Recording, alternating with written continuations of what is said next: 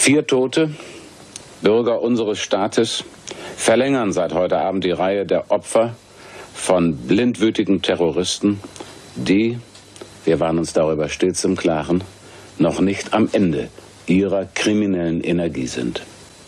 Der Staat, ob die Organe des Bundes oder der Länder oder der Städte, der Staat muss darauf mit aller notwendigen Härte antworten. Dabei müssen wir alle, trotz unseres Zornes, einen kühlen Kopf behalten. Doch mit kühlem Kopf will ich sagen, dass sich einer, der jetzt noch verharmlost, der jetzt noch nach Entschuldigungen sucht, von der Gemeinschaft aller Bürger isoliert, die sich mit unserer Rechts- und Gesellschaftsordnung identifizieren und die sie erhalten wollen. Jedermann weiß, dass es eine absolute Sicherheit nicht gibt. Aber diese Einsicht kann nicht die staatlichen Organe davon abhalten und hat sie schon bisher nicht davon abgehalten, mit allen verfügbaren Mitteln gegen den Terrorismus Front zu machen. Für jeden Bürger, dem der freiheitliche Rechtsstaat etwas gilt, ist inzwischen klar, dass es für die Schuldigen keine Ausreden mehr gibt. Während ich hier spreche, hören irgendwo sicher auch die schuldigen Täter zu. Sie mögen in diesem Augenblick ein triumphierendes Machtgefühl empfinden. Aber sie sollen sich nicht täuschen. Der Terrorismus hat auf die Dauer keine Chance.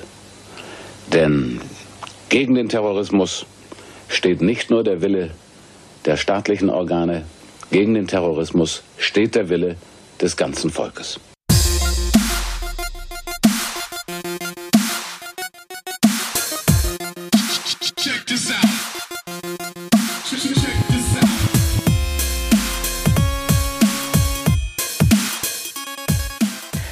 Hallo und herzlich willkommen zur 14. Ausgabe des Postcasts, dem Podcast um Diskurse über Diskurse. Mein Name ist Demon und bei mir ist der Quink.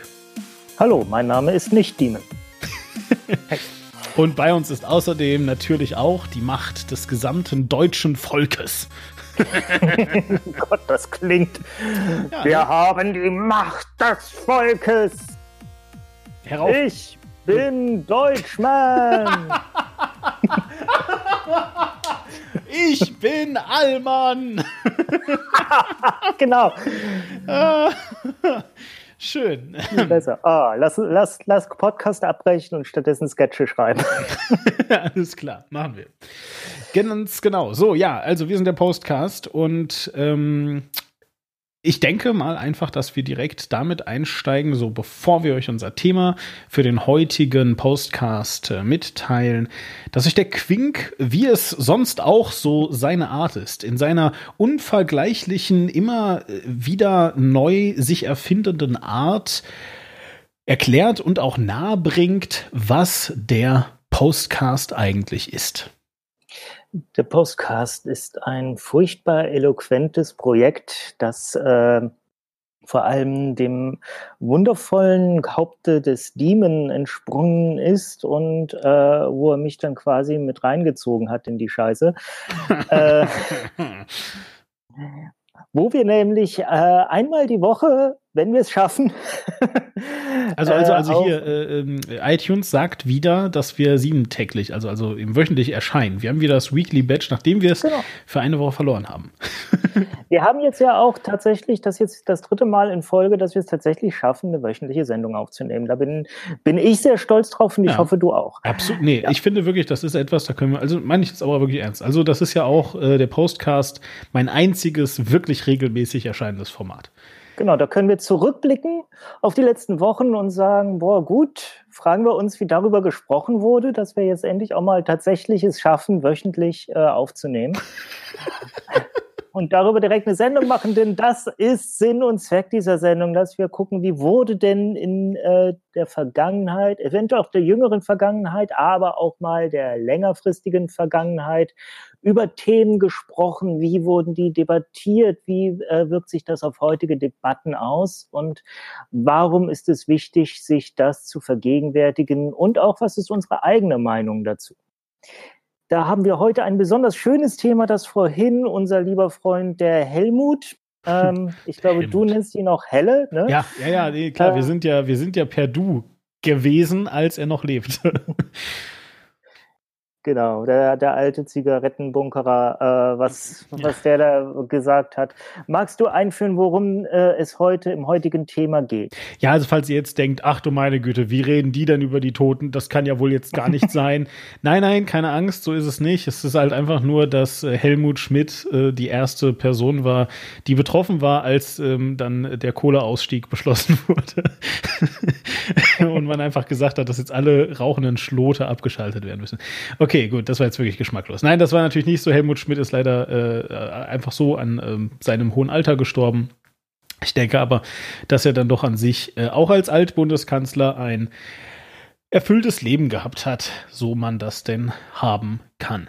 Ganz genau. So, das Thema, um das es heute geht, und deswegen haben wir Helmut Schmidt zu Beginn gehört, ist, naja, Terrorismus. Und dabei geht es halt eben vor allen Dingen so ein bisschen darüber, wie über Terrorismus mh, hm, sicherlich diskutiert wird, aber vor allem, wie Terrorismus eigentlich in der Öffentlichkeit verhandelt wird. Ja. Wir werden dazu auch ähm, gleich noch einmal zwei kleine Ausschnitte aus ähm, äh, anderen Reden hören, denn auch da gibt es eine, sagen wir mal, Veränderung mit der Zeit, wie ähm, darüber gesprochen wird. Und wir werden uns halt äh, so ein bisschen exemplarisch einige äh, Terror, ähm, ja, Gruppen, äh, Anschläge und so weiter äh, ansehen, die äh, jetzt in Deutschland ähm, herum äh, geirrt sind und dort also versucht haben, ähm, einen irgendwie gearteten gesellschaftlichen Umbruch mit Gewalt herbeizuführen und werden dann eben halt auch so ein bisschen, ähm, ja, vielleicht darüber äh, untereinander diskutieren, aber zumindest informieren, wie also die Debatte damals äh, gelaufen ist. Wie gesagt, es geht jetzt hier weniger darum, wer was auf Twitter gesagt hat, sondern es geht eher so ein bisschen äh, um, das, um das größere Bild, also sprich, was, was irgendwelche im wahrsten Sinne des Wortes staatstragenden Organe, also wie eben zum Beispiel äh, das Amt des Bundeskanzlers, darauf reagiert haben und äh, sich dazu geäußert haben, weil ähm, ich denke, das ist auch mal ganz wichtig, gerade ähm, weil das gerade endlich mal zum Glück ein bisschen, ähm, ich sag mal, äh, antiklimaktisch ist oder, oder antizyklisch ist. Wir haben dankenswerterweise ähm, jetzt ähm, in der letzten Woche zumindest mal gerade keinen Terroranschlag gehabt. Aber trotz alledem erinnern wir uns natürlich auch alle immer noch äh, an den jüngsten äh, Terroranschlag in Halle an der Saale, der ja einen äh, rechtsradikalen wir, Hintergrund hatte. Wir hatten, wir hatten letzte Woche mindestens einen Terroranschlag. Nicht in Deutschland, aber es gab äh, Danke. in Europa gab es einen. Ja, das, das stimmt, aber deswegen habe ich ja gerade Deutschland gesagt. Ich dachte jetzt gerade wirklich, du willst mir sagen, ich habe einen. Okay, trotzdem, was war der in Europa? Ich habe ihn jetzt gerade auch nicht am Schirm. London Bridge. Ach, äh, äh habe ich gar nichts von gehört. Erzähl mir davon.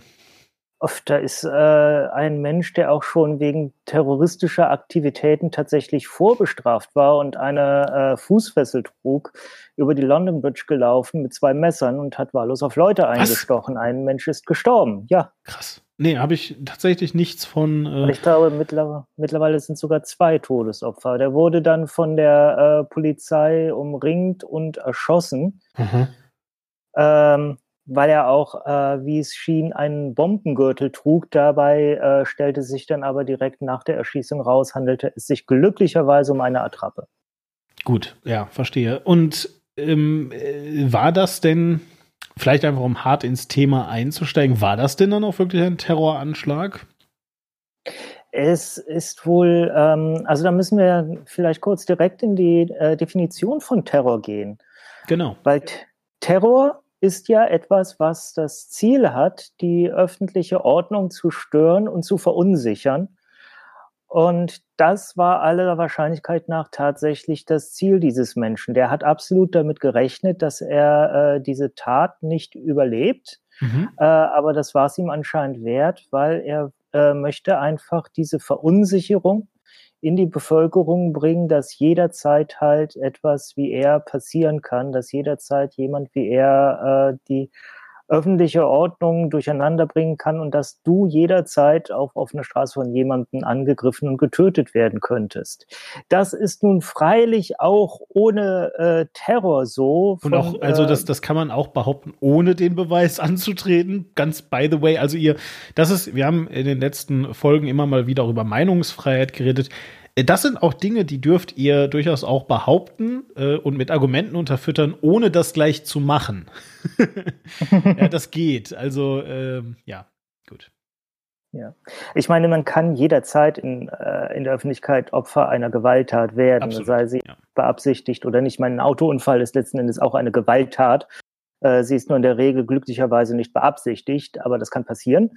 Äh, oder es gibt halt auch einfach verwirrte Menschen draußen. Ich meine, dieser Mensch war sicherlich auch auf eine gewisse Weise geistig verwirrt, aber das soll natürlich nicht entschuldigen, das soll maximal ein bisschen einordnen, äh, warum jemand sowas tun kann. Aber ähm, ja, es ist trotzdem, ähm, trotzdem natürlich äh, beabsichtigt gewesen, äh, da einfach eine größtmögliche Öffentlichkeit äh, mitzubekommen mit der Tat und eben auch ein gewisses Bild zu verbreiten von Unsicherheit und von ähm, ja, äh, Brüchigkeit der öffentlichen Ordnung. Ja, ganz genau. Und während das jetzt natürlich eine sehr, ähm, also, also in erster Linie stimmt das, das ist tatsächlich die Definition von Terrorismus.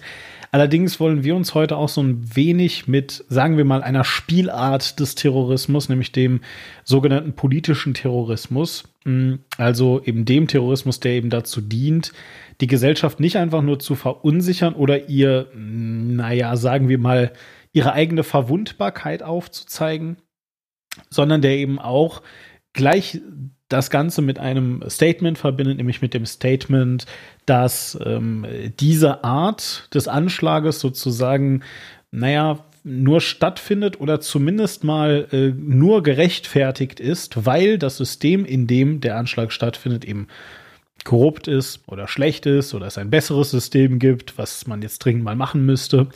Und das mag jetzt vielleicht ein bisschen absurd klingen, aber es gibt wirklich Menschen, die ja so denken. Ja, das ist ideologischer Terrorismus. Das ist prinzipiell auch nichts anderes als das, was heute getan wird, aber es ist halt ein sehr viel zielgerichteter Terrorismus. Ganz Und genau. ähm, da fällt mir, fiel mir auch vorhin, ähm, also ich kann das ja gerne mal enthüllen, ich, diese Rede von Helmut Schmidt, die wir gerade zum Eingang gehört haben, die habe ich vor, vor gerade eben noch nie gehört. Ich wusste, dass es äh, so eine Rede gibt, weil es ist ja bekannt, dass Helmut Schmidt im Kampf gegen die RAF, das fiel einfach in seine Regierungszeit, die Hauptaktivitätszeit der RAF, da war er sehr aktiv dabei und es ist äh, mir durchaus bekannt, dass er da auch nicht zimperlich war. Ähm, aber diese Rede hatte ich so im Wortlaut noch nie gehört und da ist mir ein Wort insbesondere aufgefallen, ähm, nämlich kriminell also kriminelle Energie. Und da fiel mir nämlich direkt, okay, das ist das ist ein äh, komplett richtiges Wort, das aber heute überhaupt nicht mehr im Zusammenhang mit Terrorismus äh, ge, äh, genutzt wird. Ich nehme an, weil die Leute das nicht, weil mit Kriminalität verbindest du halt noch so eine äh, gewisse äh, eine gewisse Form von, es passiert innerhalb des Rechtsstaats und ist darin eine Abnormalität. Und Terrorismus möchtest du heutzutage eigentlich als komplett außerhalb des Rechtsstaats, äh, als Abnormalität, die sich dem, der rechtsstaatlichen Definition fast schon entzieht, definieren. Ist mein Eindruck. Ja, das, das klingt jetzt, im, also als du es gerade so gesagt hast, klang das erst ganz, ganz richtig, aber ich meine, ist denn Kriminalität nicht generell etwas, was sich genau versucht, diesem Rechtsstaat zu entziehen? Also ich meine, Kriminalität ist ja, ist ja nur eine Definition des Rechtsstaats für Leute, die sich dem Rechtsstaat, die sich dem Rechtsstaat entziehen wollen. Das ist ja der Punkt, oder nicht?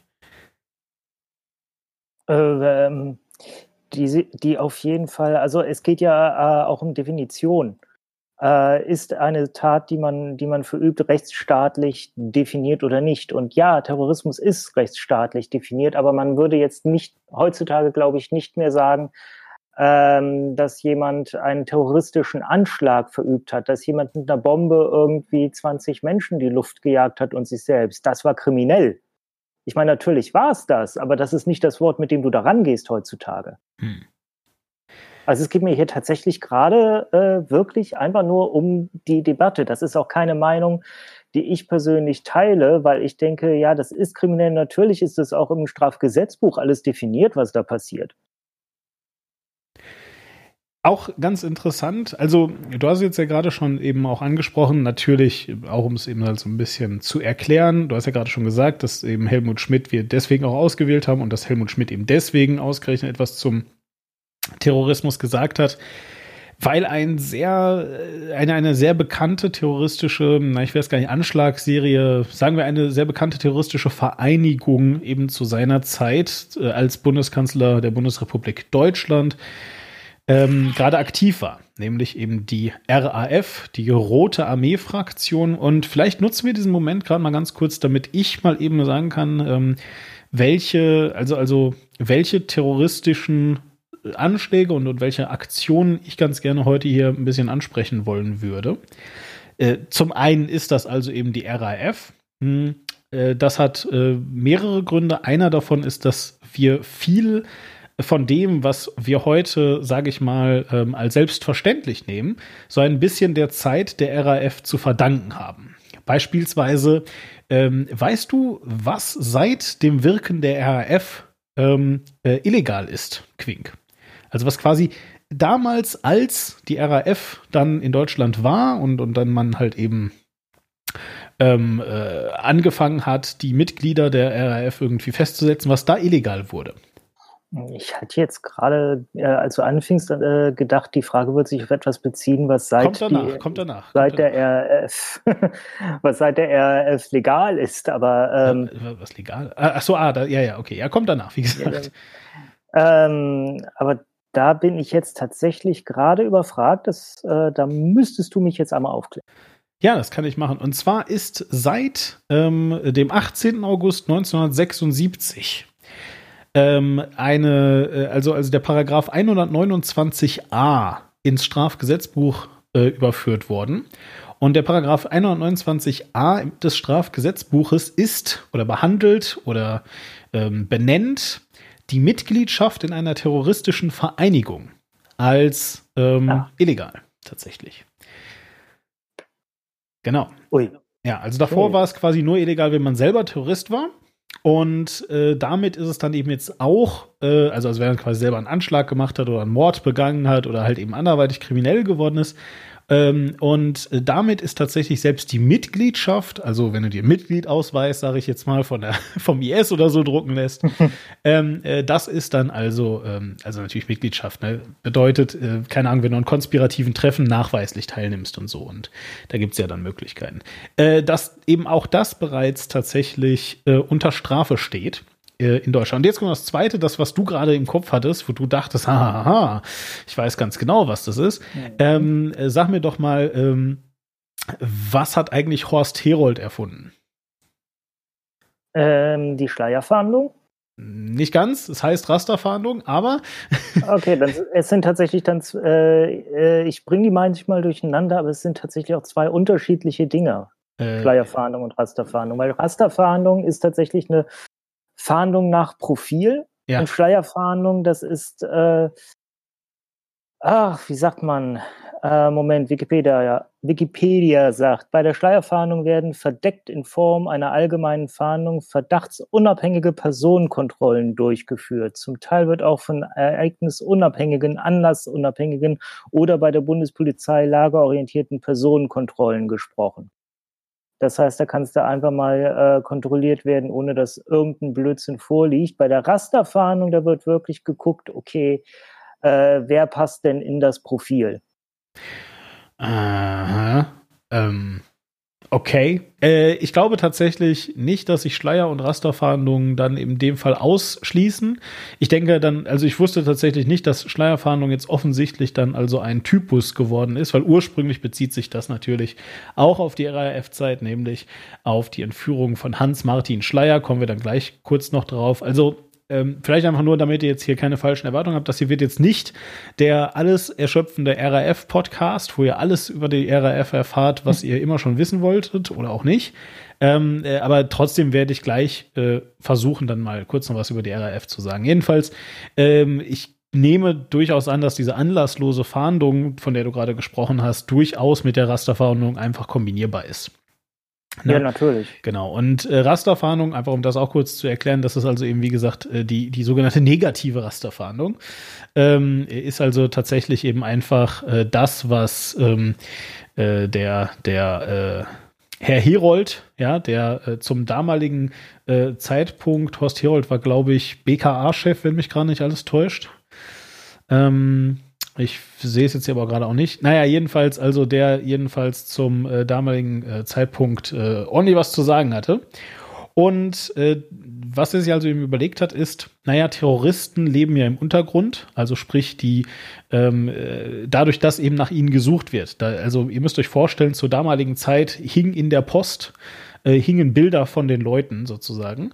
Und äh, da man damals oft zur Post gegangen ist, um nämlich zum Beispiel Briefe und so zu verschicken, weil es WhatsApp und das Internet im Allgemeinen auch noch nicht gab, ähm, sind da also viele Leute dran vorbeigelaufen und es kam also auch durchaus mal vor, dass man dann äh, da die Gesichter gesehen hat und zwei Minuten später, wenn äh, diese Leute dann bei dir mit dir zusammen am Bankschalter stehen, um mir Geld abzuheben, dann fällt das halt auf. Und aus diesem Grund hat also Horst Herold so bestimmte, mh, hm, also natürlich nicht nur er, also er und eben sein Team, ähm, einfach so bestimmte, äh, sage ich mal, Fakten geschaffen und äh, einfach mal geschaut, ähm, ob anhand dieser Fakten, äh, sage ich mal, äh, der, der Fahndungsbereich einzugrenzen ist. Eine sehr, ich habe es gerade schon gesagt, eine sehr ähm, äh, interessante, sage ich mal, äh, Idee, die dabei aufgekommen ist, ist die folgende.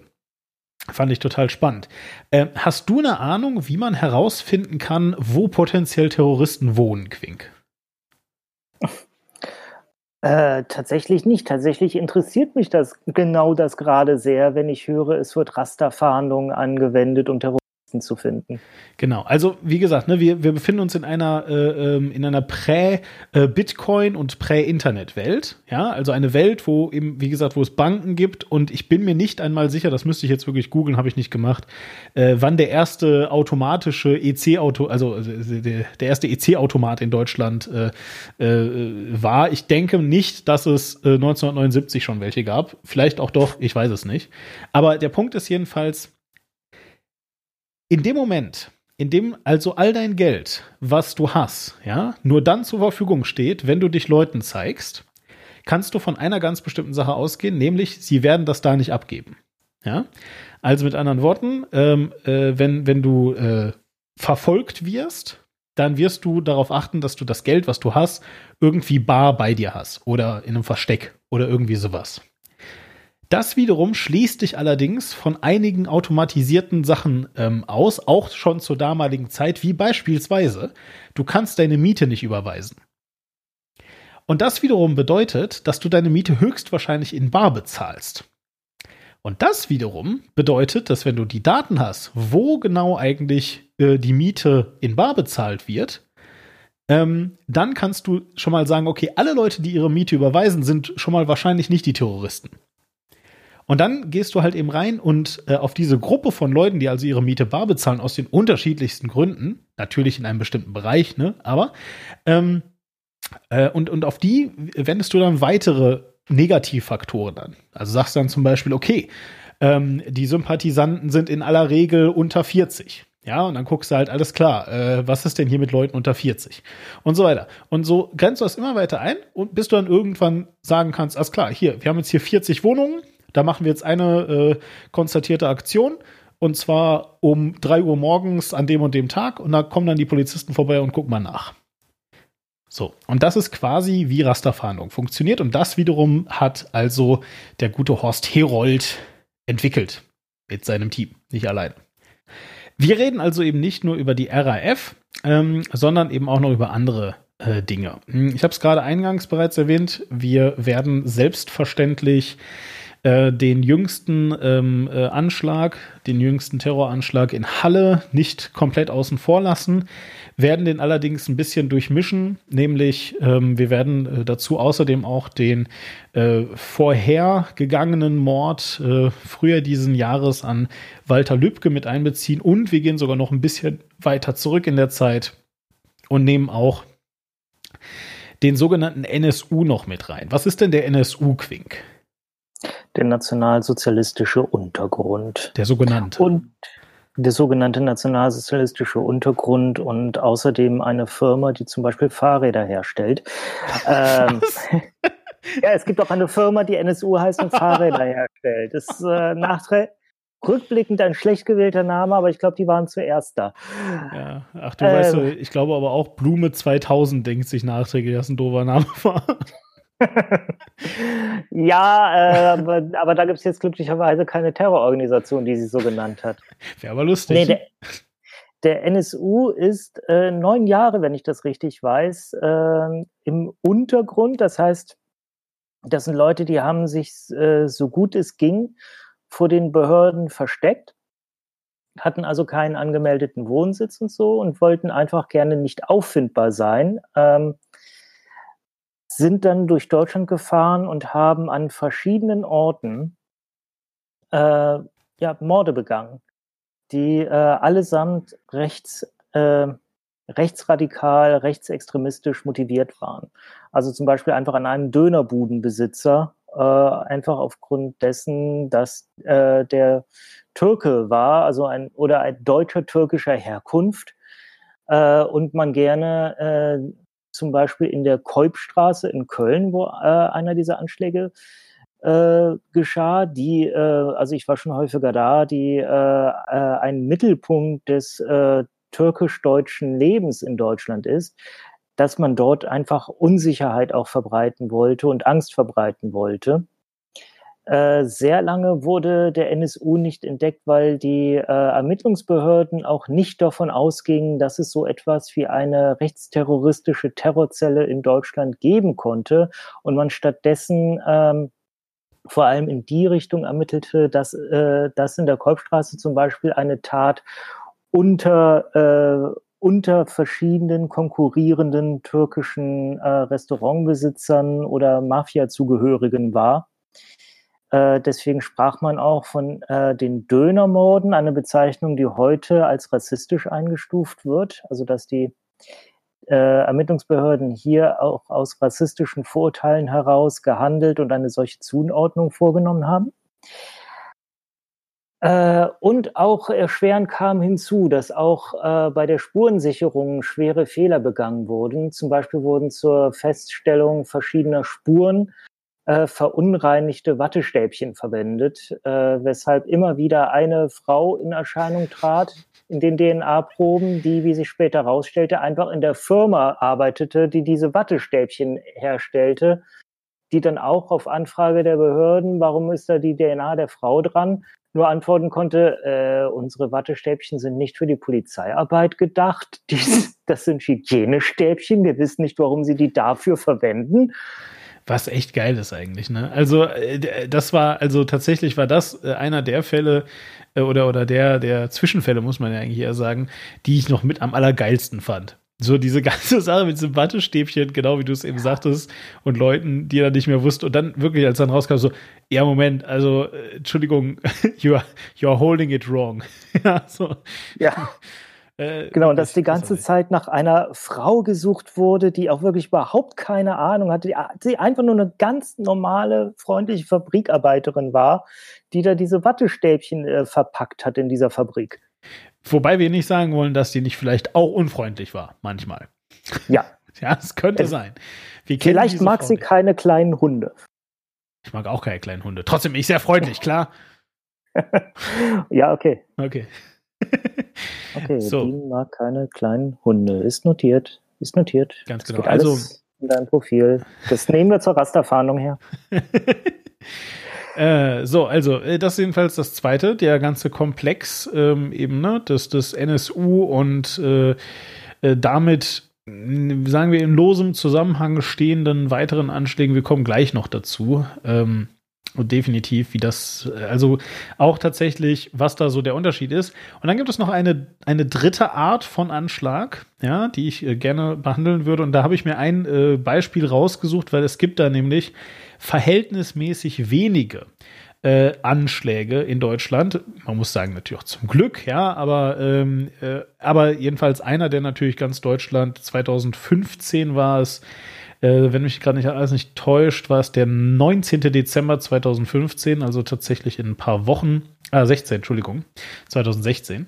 Äh, der 19. Dezember 2016. Und da äh, ging es jedenfalls äh, um den Anschlag auf den Berliner Weihnachtsmarkt an der Gedächtniskirche, besser bekannt als äh, der Anschlag des oder am Breitscheidplatz. Ganz genau. Den Herrn Amri. Richtig. Anis Amri tatsächlich ähm, ganz interessant, weil ähm, das eben das erste ist, was die meisten Leute darüber wissen. Ja, also den Namen des, des Attentäters. Ähm, dass das nicht gut ist, also generell den Attentäter in den Medien zu benennen und so weiter und dass das dann Leute zum Nachmachen äh, animiert, weil man dann irgendwie ähm, denkt, Wirkmacht zu haben und so weiter. Da kommen wir vielleicht gleich auch noch mal drauf. Ähm, aber es ist halt eben lustig, dass das eben gesagt wird als erstes Ja, äh, Breitscheidplatz, richtig, das war ja der Anschlag von Anis Amri. So, und das ist eigentlich total faszinierend, denn hast du eine Ahnung, sagen wir mal, in welchem Namen er das gemacht hat? Äh, ich nahm bis eben an äh, im Namen IS, weil du so fragst, äh, wirft das natürlich Fragezeichen auf?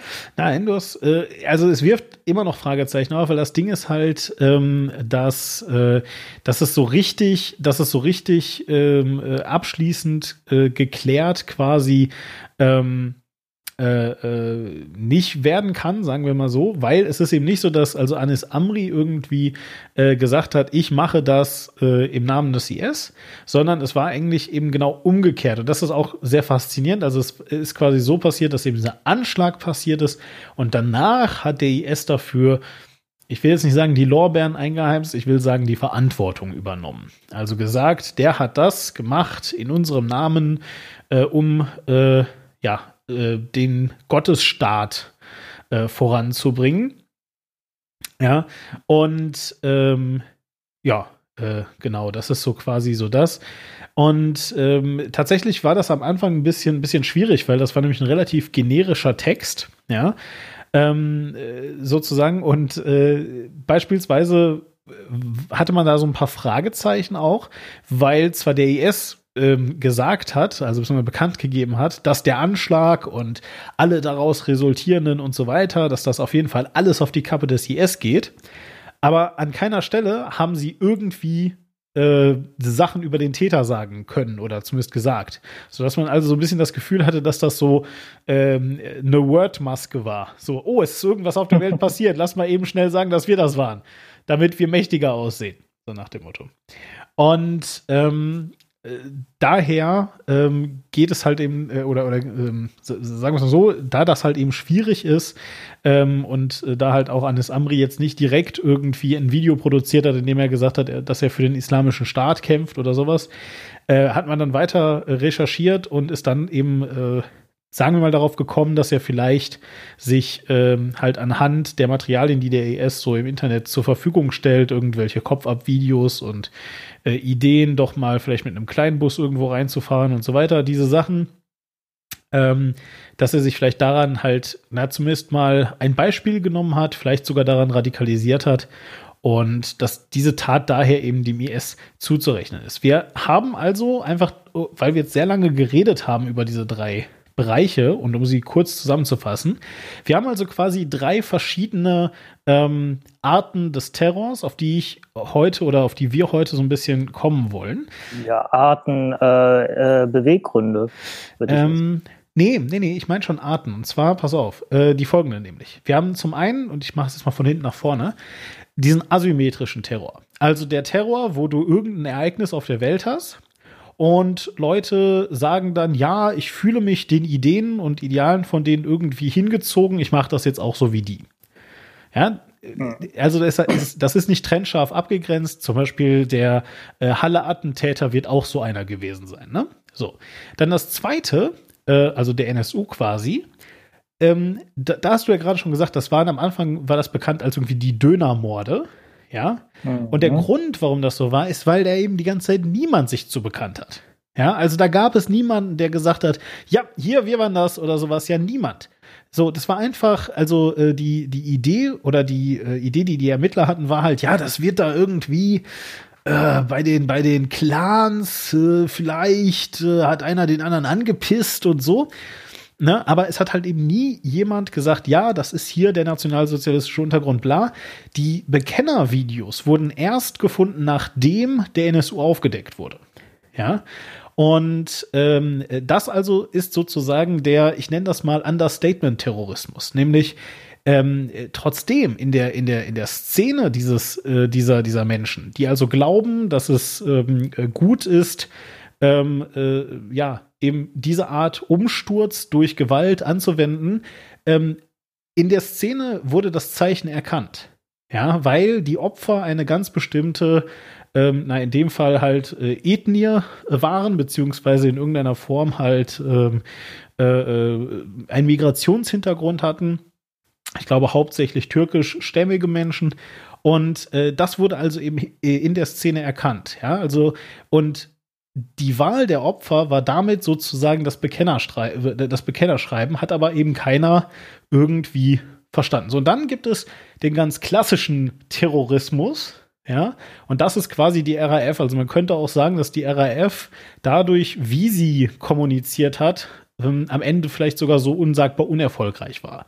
Weil die RAF halt eben sehr mit offenem Visier gekämpft hat. Sicherlich auch, weil äh, das einfach die Zeichen der Zeit waren. Damals hat man auch noch Krieg erklärt und so.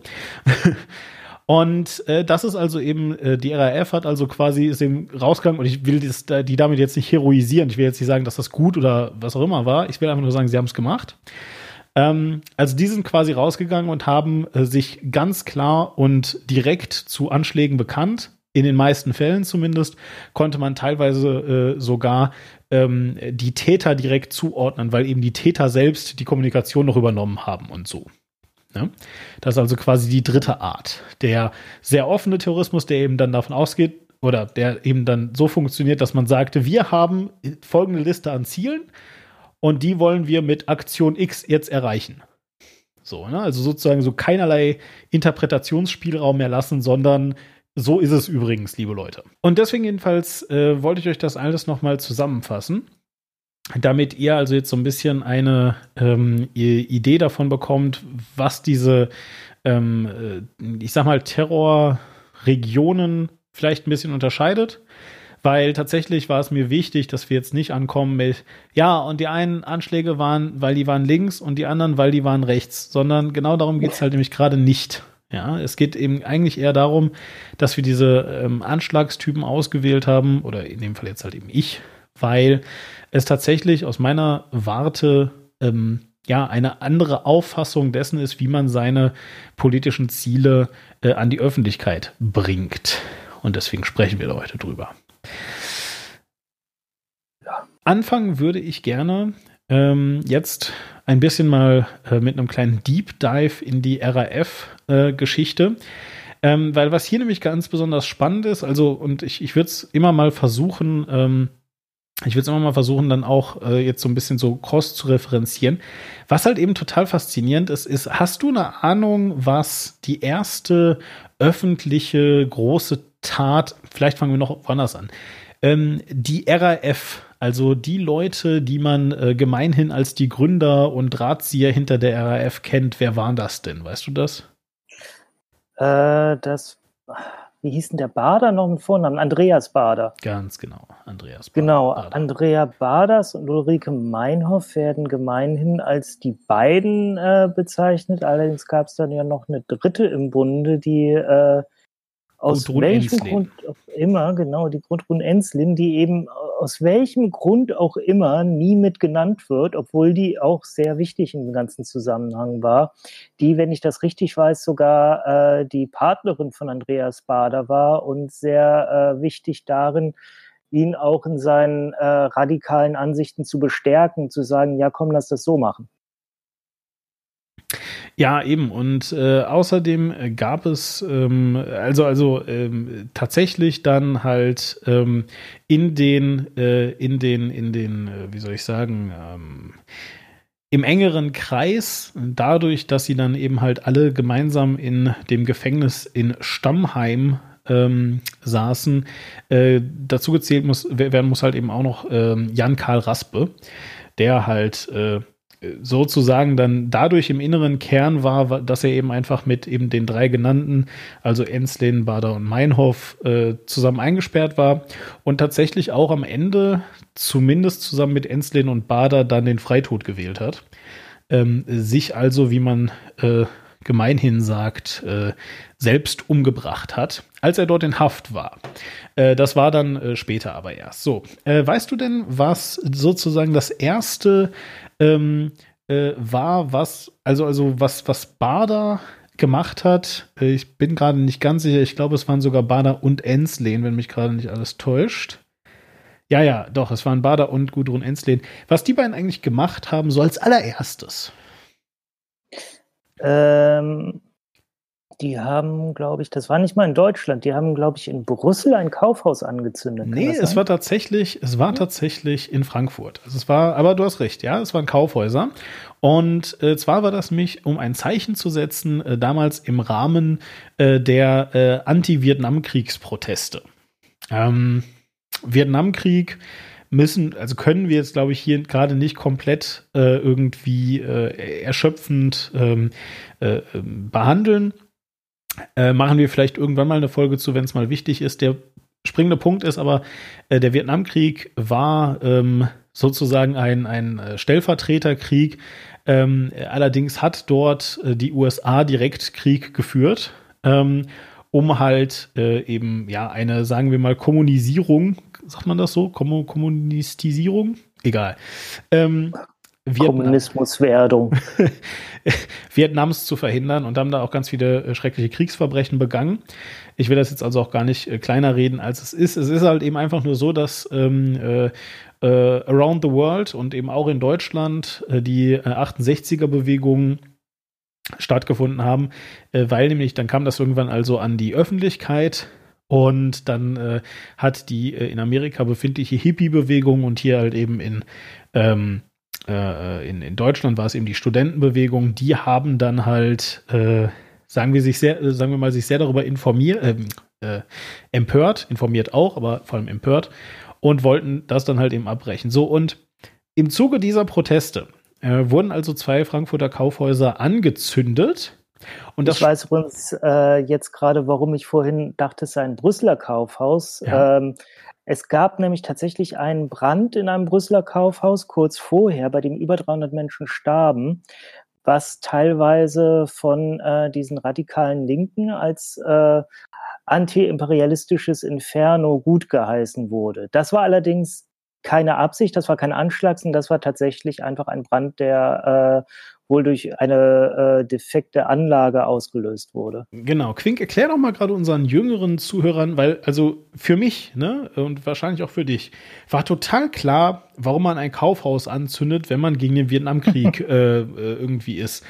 Äh, aber ich sage jetzt mal, als jemand, der vielleicht 20 ist äh, und äh, jetzt nicht das äh, fetteste Hintergrundwissen hat, frage ich dich jetzt einfach mal im, äh, im Zuge unserer 20-jährigen Zuhörer, frage ich jetzt einfach mal ganz ähm, äh, nett und, und höflich, ja, das ist, das ist tatsächlich relativ kompliziert. Es geht dabei um die Verquickung verschiedener Ideen, die tatsächlich ein Zusammenhang haben, deren Zusammenhang aber nicht so direkt ist, dass das tatsächlich meines Erachtens sinnhaft wäre, äh, durch Kaufhausbrandstiftungen eben äh, da ein politisches Statement zu setzen.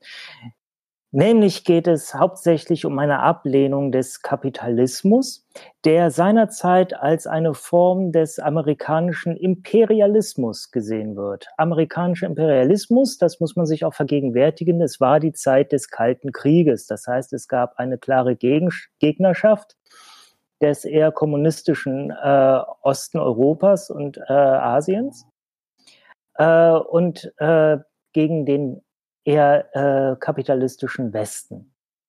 Und ähm, als ich habe eine Frage ganz kurz. Ja? Weil, weil das beschäftigt mich jetzt gerade wirklich extrem. Also ja, Herr Diem, bitte. Äh. Ja, weil, also ich habe in der Schule gelernt, Imperialismus, das ist ja das, wo Menschen, sag ich mal, ähm, in ähm, und ich, ich, ich äh, setze das jetzt hier irgendwie in Lufthaken, in Airquotes, äh, wo, wo zivilisierte ähm, äh, Völker, beziehungsweise zivilisierte, wie, wie, wie nennt man das denn, Staaten, in unzivilisierte Ländereien, ähm, also wo die da hingehen, ähm, und, und denen dann die Zivilisation bringen. Also was ich sagen möchte ist. Nein, das ist Kolonialismus. Aha. Okay. Ja, macht Sinn. Erzähl weiter. Ja, Imperialismus, das ist, wenn äh, zivilisierte Staaten oder welche, die halt gerade äh, zu jedem Zeitpunkt als zivilisiert gelten. Ich meine, was Zivilisation, als, was als Zivilisation, Zivilisation gezählt wird, das äh, ist jetzt zu unterschiedlichen Zeitungen, äh, Zeiten können das auch unterschiedliche Dinge sein. Ähm, die äh, gehen los und äh, ja, machen andere Staaten quasi zu ihren Untertanen. So, die USA waren natürlich äh, nur 20 Jahre zuvor oder etwas mehr als 20 Jahre zuvor Gewinner des Zweiten Weltkrieges. Man kann eigentlich und, wirklich sagen, die Gewinner. Ne? Also ich meine, ja. es gab zwar Siegermächte und da gehörte auch Russland zu und äh, nebenher auch noch so ein bisschen Großbritannien und Frankreich, aber man muss wirklich sagen, so die Gewinner waren eigentlich die USA, oder? Ja, auf jeden Fall, weil die hatten äh, ohne ohne eigene territoriale Verluste. Also auch ähm, während des Krieges gab es ja wirklich nur einen richtigen An Angriff auf ihr eigenes Territorium, nämlich auf äh, Pearl Harbor. Und ansonsten sind die, an, mit, sind die mit ihren Armeen äh, anderswo hin und haben gesagt, okay, wir machen jetzt, wir machen jetzt eure Armeen platt, damit endlich Ruhe ist im Karton. So mehr oder minder, was die natürlich auch mit ähm, mit einem gewissen gewalttätigen Nachdruck und halt äh, auch unter Einsatz zweier Atombomben gegen Zivilbevölkerung durchgesetzt haben. Also ähm, man kann da gerne äh, geteilter Meinung drüber sein, über die Anwendung der Mittel, auch zum Beispiel die Bombardierung Dresdens. Das war ja nicht nett, mal so gesagt. Aber äh, das, es ist halt etwas, was auch effektiv den Zweiten Weltkrieg beendet hat. Und was halt äh, tatsächlich eben zu sehr großen Teil von den USA ausging. Ich meine, natürlich zählt zum Beispiel Großbritannien auch zu den Siegermächten, aber äh, Großbritannien hat vor allem durch ihre Kenntnis von Europa ein wenig koordinierend mitgeholfen und hat, war natürlich mit eigenen Kräften, äh, mit eigenen Soldaten ähm, zwar dabei, aber wäre ohne die USA nicht sehr weit gekommen. Ja. Ebenso war ja. die Sowjetunion natürlich. Also die Sowjetunion äh, hat natürlich auch ihren Teil dazu äh, getan, gerade von Osten her äh, die deutsche Armee in Bedrängnis zu bringen, ähm, war aber äh, massiv geschwächt tatsächlich. Ich, das ist heute vielen Leuten nicht bekannt, aber die, äh, die Sowjetunion hatte die höchste Zahl an äh, Verlusten auf ihrer Seite mehr Verluste als jede andere Armee, die an dem Krieg teilgenommen hat. Ja, absolut. Allerdings muss man halt eben auch sagen, dass sie sich ähm, lange Zeit verwahrt haben, sage ich mal, was auch durch die äh, damalige mm, wie soll ich das sagen, geistige Schwäche von Stalin äh, zu verantworten ist. Also der ja am Anfang irgendwie einfach hoffnungslos war, weil jetzt die Blitzkriegarmee kommt und die töten wird. Und dann hat er also dann hat Hitler plötzlich festgestellt, ach du Schande, es gibt ja Winter. Und dann hat Stalin festgestellt, ach du Schande, es gibt ja Winter. und äh, dann war es eigentlich wieder alles ein bisschen anders. Ähm, aber lass uns jetzt da nicht zu lange äh, festsitzen. Der springende Punkt, um das mal kurz abzukürzen an der Stelle, ist, ähm, genau wie du es also gerade gesagt hast mit dem, mit dem Imperialismus, ähm, dass eben nach, nach dem Sieg Amerikas ähm, äh, hatte sich damals Amerika, ähm, also die USA, ähm, sehr, also generell die Westmächte, die sogenannten, haben sich dann halt eben sehr dafür ausgesprochen, dass man Deutschland nicht zu einem Agrarstaat macht, sondern ganz im Gegenteil, dass man mit Hilfe des sogenannten Marshallplans äh, die deutsche Wirtschaft ganz doll boosten möchte, damit die möglichst bald wieder auf die Höhe kommen. Äh, aus dem einen Grund, weil man äh, daraus gelernt hat, was äh, damals durch die äh, Versailler Verträge passiert ist, nämlich äh, de facto äh, der, der Übergang zwischen Erstem und Zweiten Weltkrieg und zweitens, ähm, weil man halt einen Hintergrundplan hatte. Nämlich, man hat sich gedacht, krass, wenn wir jetzt Deutschland mit aufbauen und denen ganz viel Geld geben und dann da unsere Waren verkaufen, dann hilft uns das ja auch, äh, in unserem Land, weil wir können nämlich ganz viel exportieren und das ist ganz schön klug. Ähm, die Sowjetunion hatte eben den anderen Plan verfolgt, also Deutschland quasi zurück zu einem Agrarstaat zu machen, haben also ganz hohe Reparationen verlangt und äh, schlicht und ergreifend in Ostdeutschland sehr, sehr viele äh, Fabriken und alles, was sonst so überlebt hat, einfach abtransportiert und nach, äh, also in die Sowjetunion gebracht. Ähm, was dann man könnte, man könnte tatsächlich so sagen, die Sowjetunion hat sich ein bisschen als schlechter Gewinner verhalten. Ja, kann man, äh, ja, der, der, der, sie hatten einfach eine andere Strategie, ne? Und man muss eben einfach, also daher kam das dann, dass. Ja, es ist natürlich eine Vereinfachung. Ja, ja. Aber daher kam das jedenfalls, dass er eben nach der Wiedervereinigung äh, da auch so ein, ähm, so ein, so ein Ost-West-Gefälle äh, geherrscht hat. Äh, unter anderem, äh, was zum Beispiel eben die, die Qualität in der Bausubstanz und solche Dinge eben anging. Naja, so, und deswegen, ja, Long Story jetzt wirklich mal ein bisschen shorter, äh, hat man also ähm, den Brand von Kaufhäusern als Statement gegen diesen Imperialismus gebraucht. Dass man also gesagt hat, hier sind Kaufhäuser, das haben uns die Amerikaner TM hier hingestellt, um uns mit Konsum ruhig zu stellen. Ja, das ist natürlich. Genau darauf wollte ich die ganze Zeit hinaus, dass Kapitalismus als Mittel des amerikanischen Imperialismus umgedeutet wurde. Genau. Genau. So. Ähm, ja. Und also eigentlich müsste man jetzt auch noch groß die Geschichte der NATO erzählen, aber das überspringt jetzt mal. Könnt ihr euch alles noch anlesen. Richtig, ganz genau. Das, äh, das könnt ihr alles noch machen. So, und jetzt ähm, äh, kommen wir mal, und jetzt kommen wir mal hier, jetzt geht's hier mal weiter. Ähm, Was haben der NSU und die RAF gemeinsam? Ähm, das, ähm, ich gebe dir einen Tipp, es hat was mit dem zu tun, was ich gerade gesagt habe. Und nein, der NSU hat kein Kaufhaus angezündet. Gegnerschaft gegen Amerika.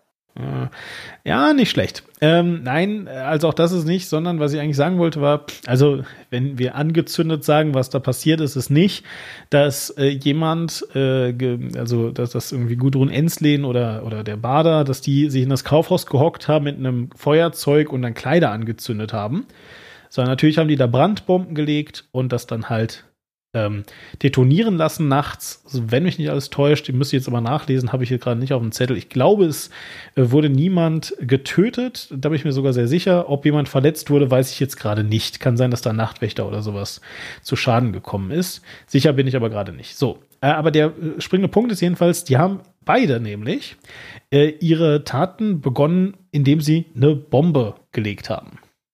So, und jetzt kommt's.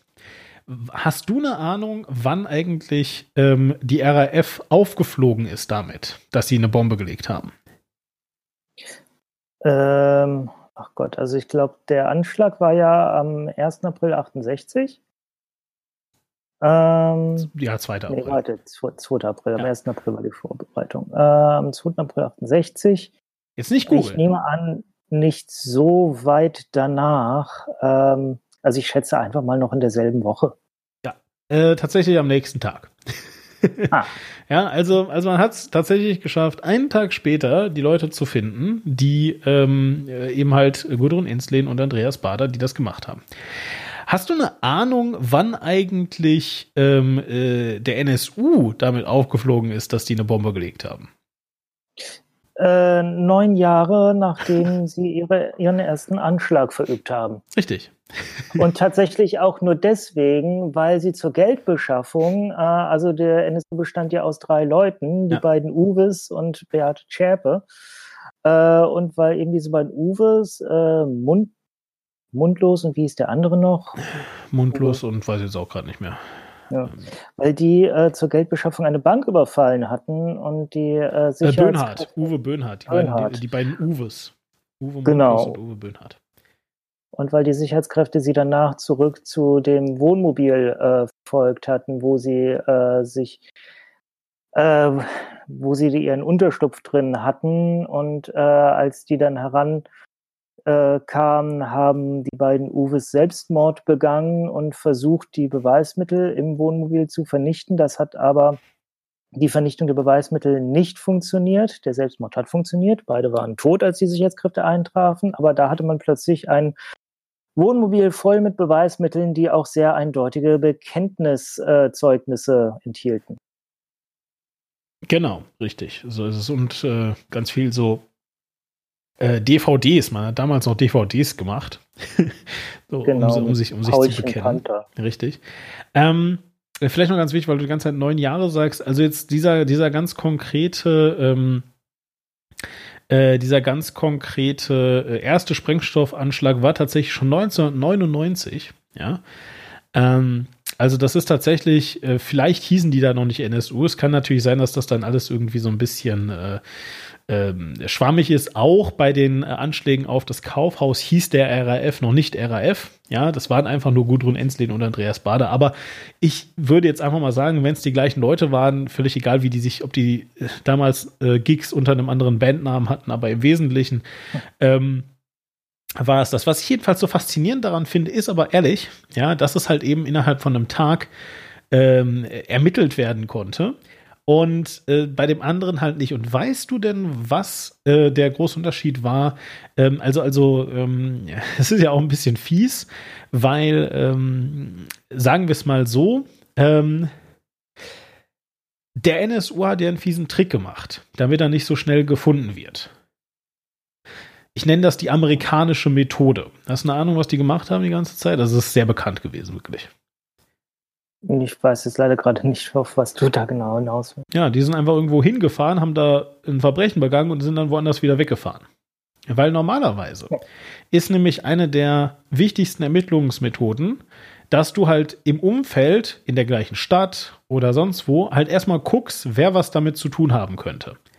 Und dann guckst du halt eben im Umfeld des Opfers oder der Opfer, hm, wer genau äh, hätte denn einen Grund X, Y oder Z zu machen. Tatsächlich äh, ist das ja beispielsweise äh, beim Wort, äh, bei, beim Wort, beim Mord, Gott, äh, von Walter Lübcke genauso gewesen. Ne? Also, dass man halt äh, tatsächlich im direkten äh, Umfeld von Walter Lübcke mal geschaut hat und da zumindest auch mal Verdächtige gefunden hat äh, die es dann zwar halt äh, am Ende dann doch nicht waren, aber der Punkt ist jedenfalls, dass das eben das, das äh, typische Vorgehen ist. Und der NSU hat eben von vornherein es so gemacht, dass er einfach irgendwo hingefahren ist, ja, und äh, dann, äh, weiß ich nicht, erstmal in einer anderen Stadt war. Und ich nenne das deswegen die amerikanische Methode, weil das eben zum Beispiel auch die Methode war, mit der Bonnie und Clyde vorgegangen sind. Die sind einfach äh, immer so cross-border gewesen.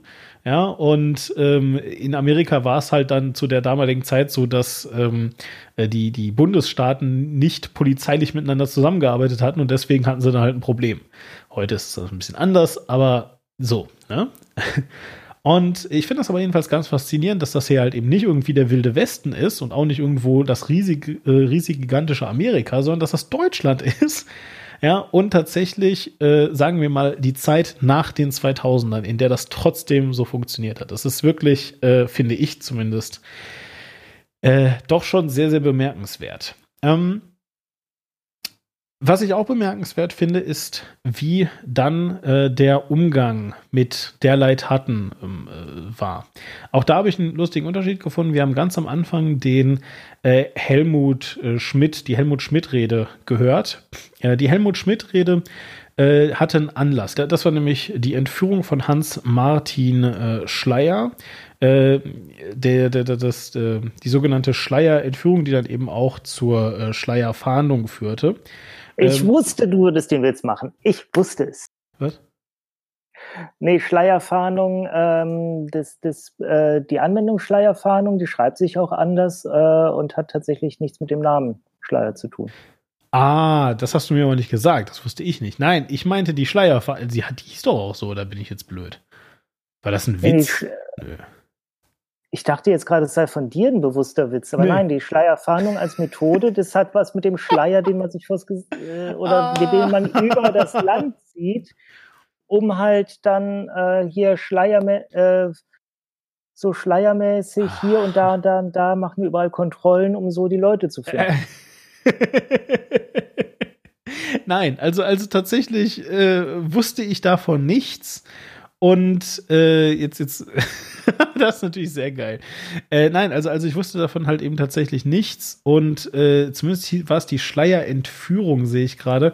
Es war nicht die Schleierfahndung. Ja? Du, hast, du hast wohl recht. Also nein, es sollte kein Witz sein. Tatsächlich habe ich gerade bis gerade eben noch gedacht, dass ähm, äh, ja, dass also Hans-Martin Schleier äh, auch was mit der Schleierfahndung zu. Hat er also nicht. Und äh, ja, ich habe einen lustigen Witz gemacht, ohne einen Witz zu machen.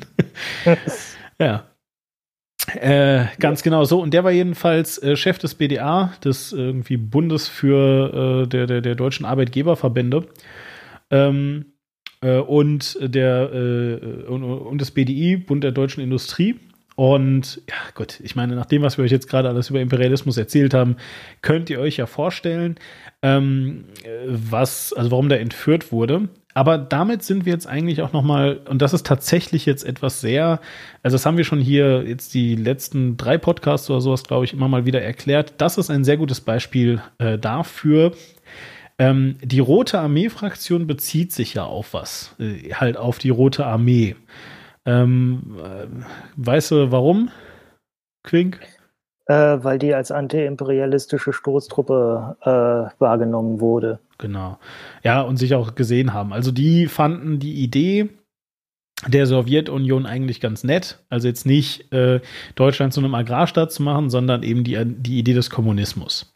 Ja, und die haben im, äh, oder vor allem des Sozialismus. So, und die haben also einfach eben im Hinterkopf äh, so mitgetragen, dass der Sozialismus eigentlich die überlegene ähm, Lehre ist. Das war ja eben die große Frage im Kalten Krieg. Und äh, ihre Idee war halt, dass sie das durchsetzen wollen, eben wie gesagt mit Gewalt. So und ähm, äh, ja, äh, was soll man sagen? Also äh, diese, diese Art von, von Sozialismus und Kommunismus und so weiter, das ist ja das, was dann heutzutage eben den sogenannten linksextremen Kräften zugerechnet wird. Ja, so dass man also sagen könnte, dass eben der RAF linker Terror war zu dem Zeitpunkt. Mhm. Und äh, interessanterweise, also obwohl auch viele Menschen, die ähm, politisch links eingestellt sind und auch das damals waren und auch zu dieser damaligen Zeit gewirkt haben, dem dann immer widersprechen und dann eben sagen, dass Baby Bader eigentlich gar nicht dabei war, so richtig bei, bei ihren Ideen und so weiter, ähm, äh, sieht man halt eben doch, dass sie sich zumindest an der Rhetorik bedient haben und auch an der generellen Auffassung. Und aus diesem Grund haben sie halt eben nicht Hans-Martin Schleier angegriffen, weil der was Schlimmes gesagt hätte oder so. Ja. Ist also nicht, dass der jetzt irgendwie sagt, die RAF ist voll scheiße und die stinken alle nach Lulu. Ja, und deswegen wurde er dann gecasht und irgendwas mit dem gemacht. Ja, sondern man hat ihn deswegen gecasht, weil er nicht mehr als Mensch gesehen wurde, sondern als ähm, Präsident des BDA und als Präsident des BDI. Man hat also seine Funktion gefangen genommen und den Menschen dabei ausgeblendet. Ja, Aber ähm, er kennt sicherlich, äh, also fast alle wahrscheinlich die Bilder, wie er da sitzt vor einem Logo der RAF, denn die RAF hatte ein eigenes Logo sich entworfen, mit diesem Schild. Seit Was voll geil ist, du bist gegen Imperialismus und machst erstmal ein eigenes Logo. damit du Merchandise ja, verkaufen kannst. Geil. Entschuldige genau, bitte. Genau, das kann, da gibt es bestimmt auch irgendwie so ein, äh, so ein Add-on, dass du dir das mitten in dein Twitter-Profil machen kannst. äh, genau, du, du, hast ja halt diesen äh, Mann, äh, Jackett und Hemd, oberster Hemdsknopf aufgeknüpft, äh, sieht schon ein bisschen ähm, ja un, unzufrieden mit der Gesamtsituation aus äh, und hält halt dieses Schild mit großen Lettern, wo drauf steht, seit 20 Tagen Gefangener der RAF. Ja. Das ist eben dieser Schleier während der Entführung. Und das ist auch eine sehr ikonische Szene, die beispielsweise in dem Hollywood-Film Batman äh, Dark Knight zum Beispiel recycelt wurde. Da wird nämlich ähm, eine ganz ähnliche Szene gezeigt, wie, so, wie du sie gerade beschrieben hast. Und da wird halt der Nachrichtensprecher vom Joker gefangen genommen. Und der ist also dann auch irgendwie vor so einem vor so einem Bettlaken, auf dem irgendwie ein Logo oder irgendwie sowas drauf ist, jedenfalls, und ähm, muss halt eine Nachricht vorlesen. Also äh, Hans-Martin Schleier musste dann halt eben äh, Nachrichten vorlesen, in denen er halt appelliert hat an äh, ja, die deutsche Bundesregierung und so weiter und äh, dass man jetzt ihn bitte da befreien äh, sollte. Das Ganze ging, ich habe es ja schon gesagt, dann eben entsprechend auch mit einer Forderung einher. Also er wurde nicht einfach nur so entführt, ähm, sondern der wurde vor allen Dingen äh, entführt, um halt die Freilassung von inhaftierten RAF-Mitgliedern zu erzwingen.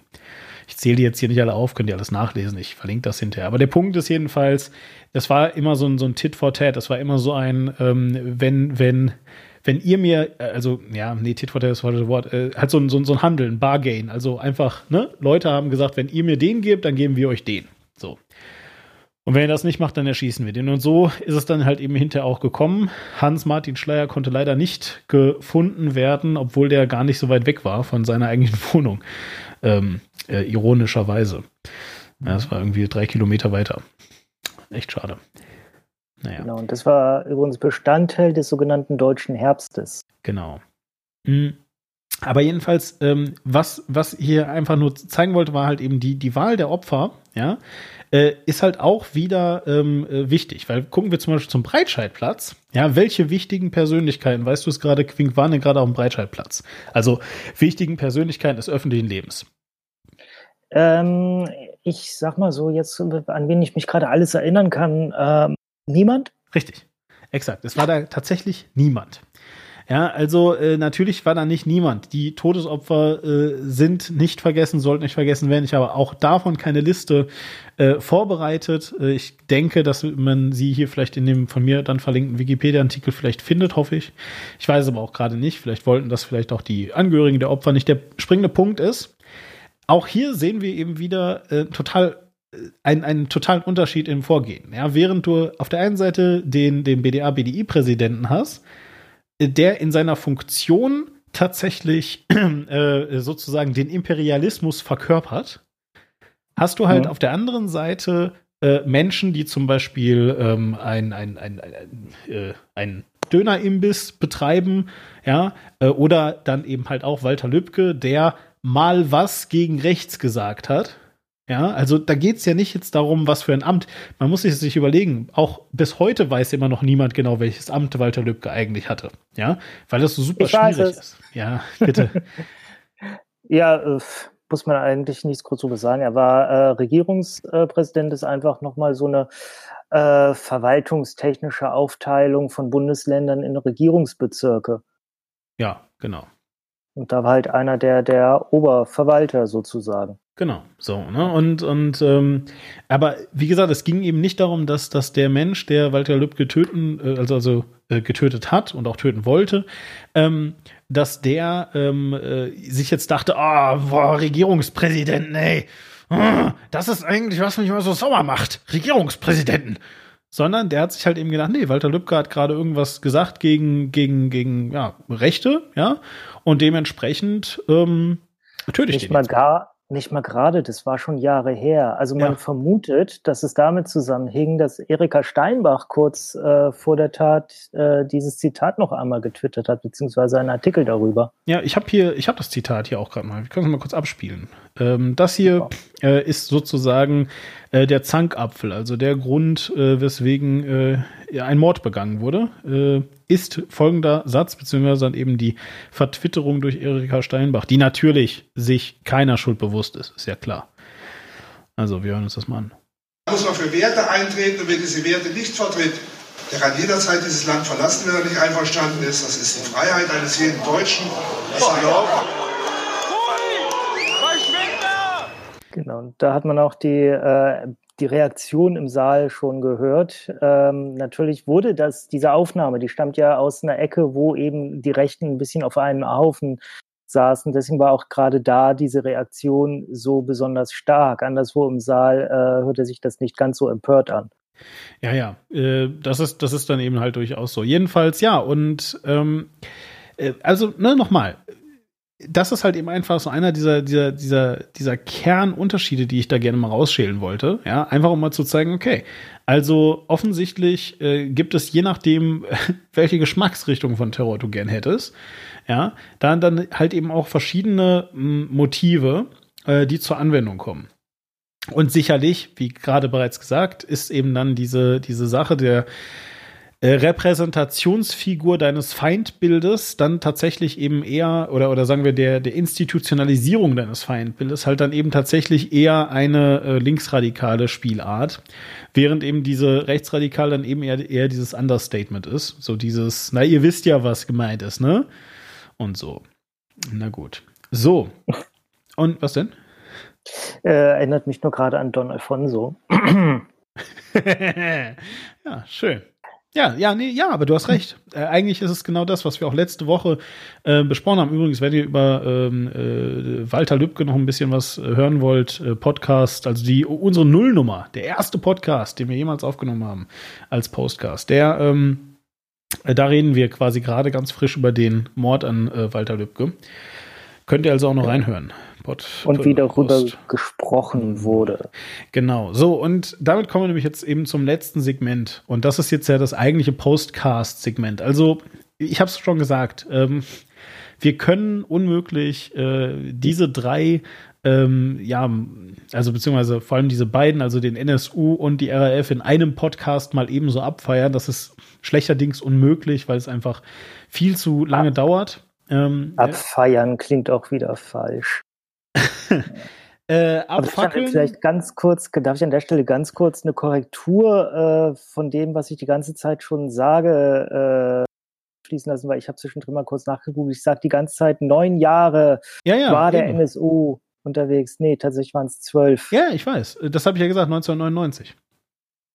Also, ist, ja, Entschuldigung, aber du hast natürlich recht, ja, ja. Ähm, 2011. Richtig, genau. Ja.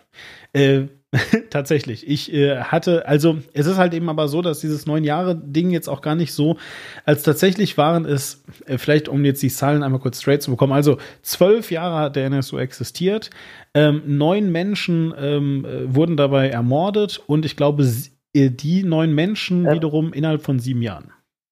Äh, neun, äh, neun Migranten und eine ah, Polizistin. Excuse, siehst also. du. Dann habe ich die.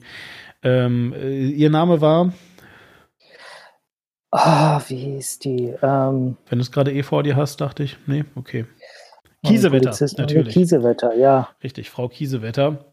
Und äh, ne, ähm, ironisch genug, also ich will hier bewusst nicht lustig sagen, weil es ist halt eben nicht lustig, aber ähm, ja, ironisch genug, weil eine Polizistin getötet wurde, ja, ist den Leuten daneben hinterher auch klar geworden, ah, vielleicht liegt, also vielleicht ist da auch ein Zusammenhang irgendwie. Ne? Also vielleicht. Ähm ja, aber un unter anderem bei ihr wurden halt Spuren von diesem angeblichen weiblichen Phantom gefunden, eben diese äh, Frau, die in dieser Stäbchenfabrik gearbeitet hat. Ach so, ach wie deswegen, krass. Ja, tatsächlich. Ja, oh, ich, kan ich, kannte ihren Fall. Ich kannte ihren Fall schon vor Aufdeckung des NSU aus Aktenzeichen XY, wo eben die Frau äh, gesucht äh, diese, wird. Genau, wo die Fälle zusammengefasst wurden, wo diese Spuren gefunden wurden. Oh nein, das ist ja schrecklich. Also, genau, da sagte oh man, es gibt so eine Frau, die zieht mordend durch Deutschland. Und jetzt hat sie auch noch eine Polizistin getötet. Genau. Ja, äh, ja, ja, aber, aber genau, so, und damit sind wir jetzt eben quasi in unserem. Ich, ich glaube, ja. ich stelle mir manchmal vor, wie die beiden Uwes und Beate Zschäpe da vor, vom Fernseher saßen, Aktenzeichen gucken und, hä?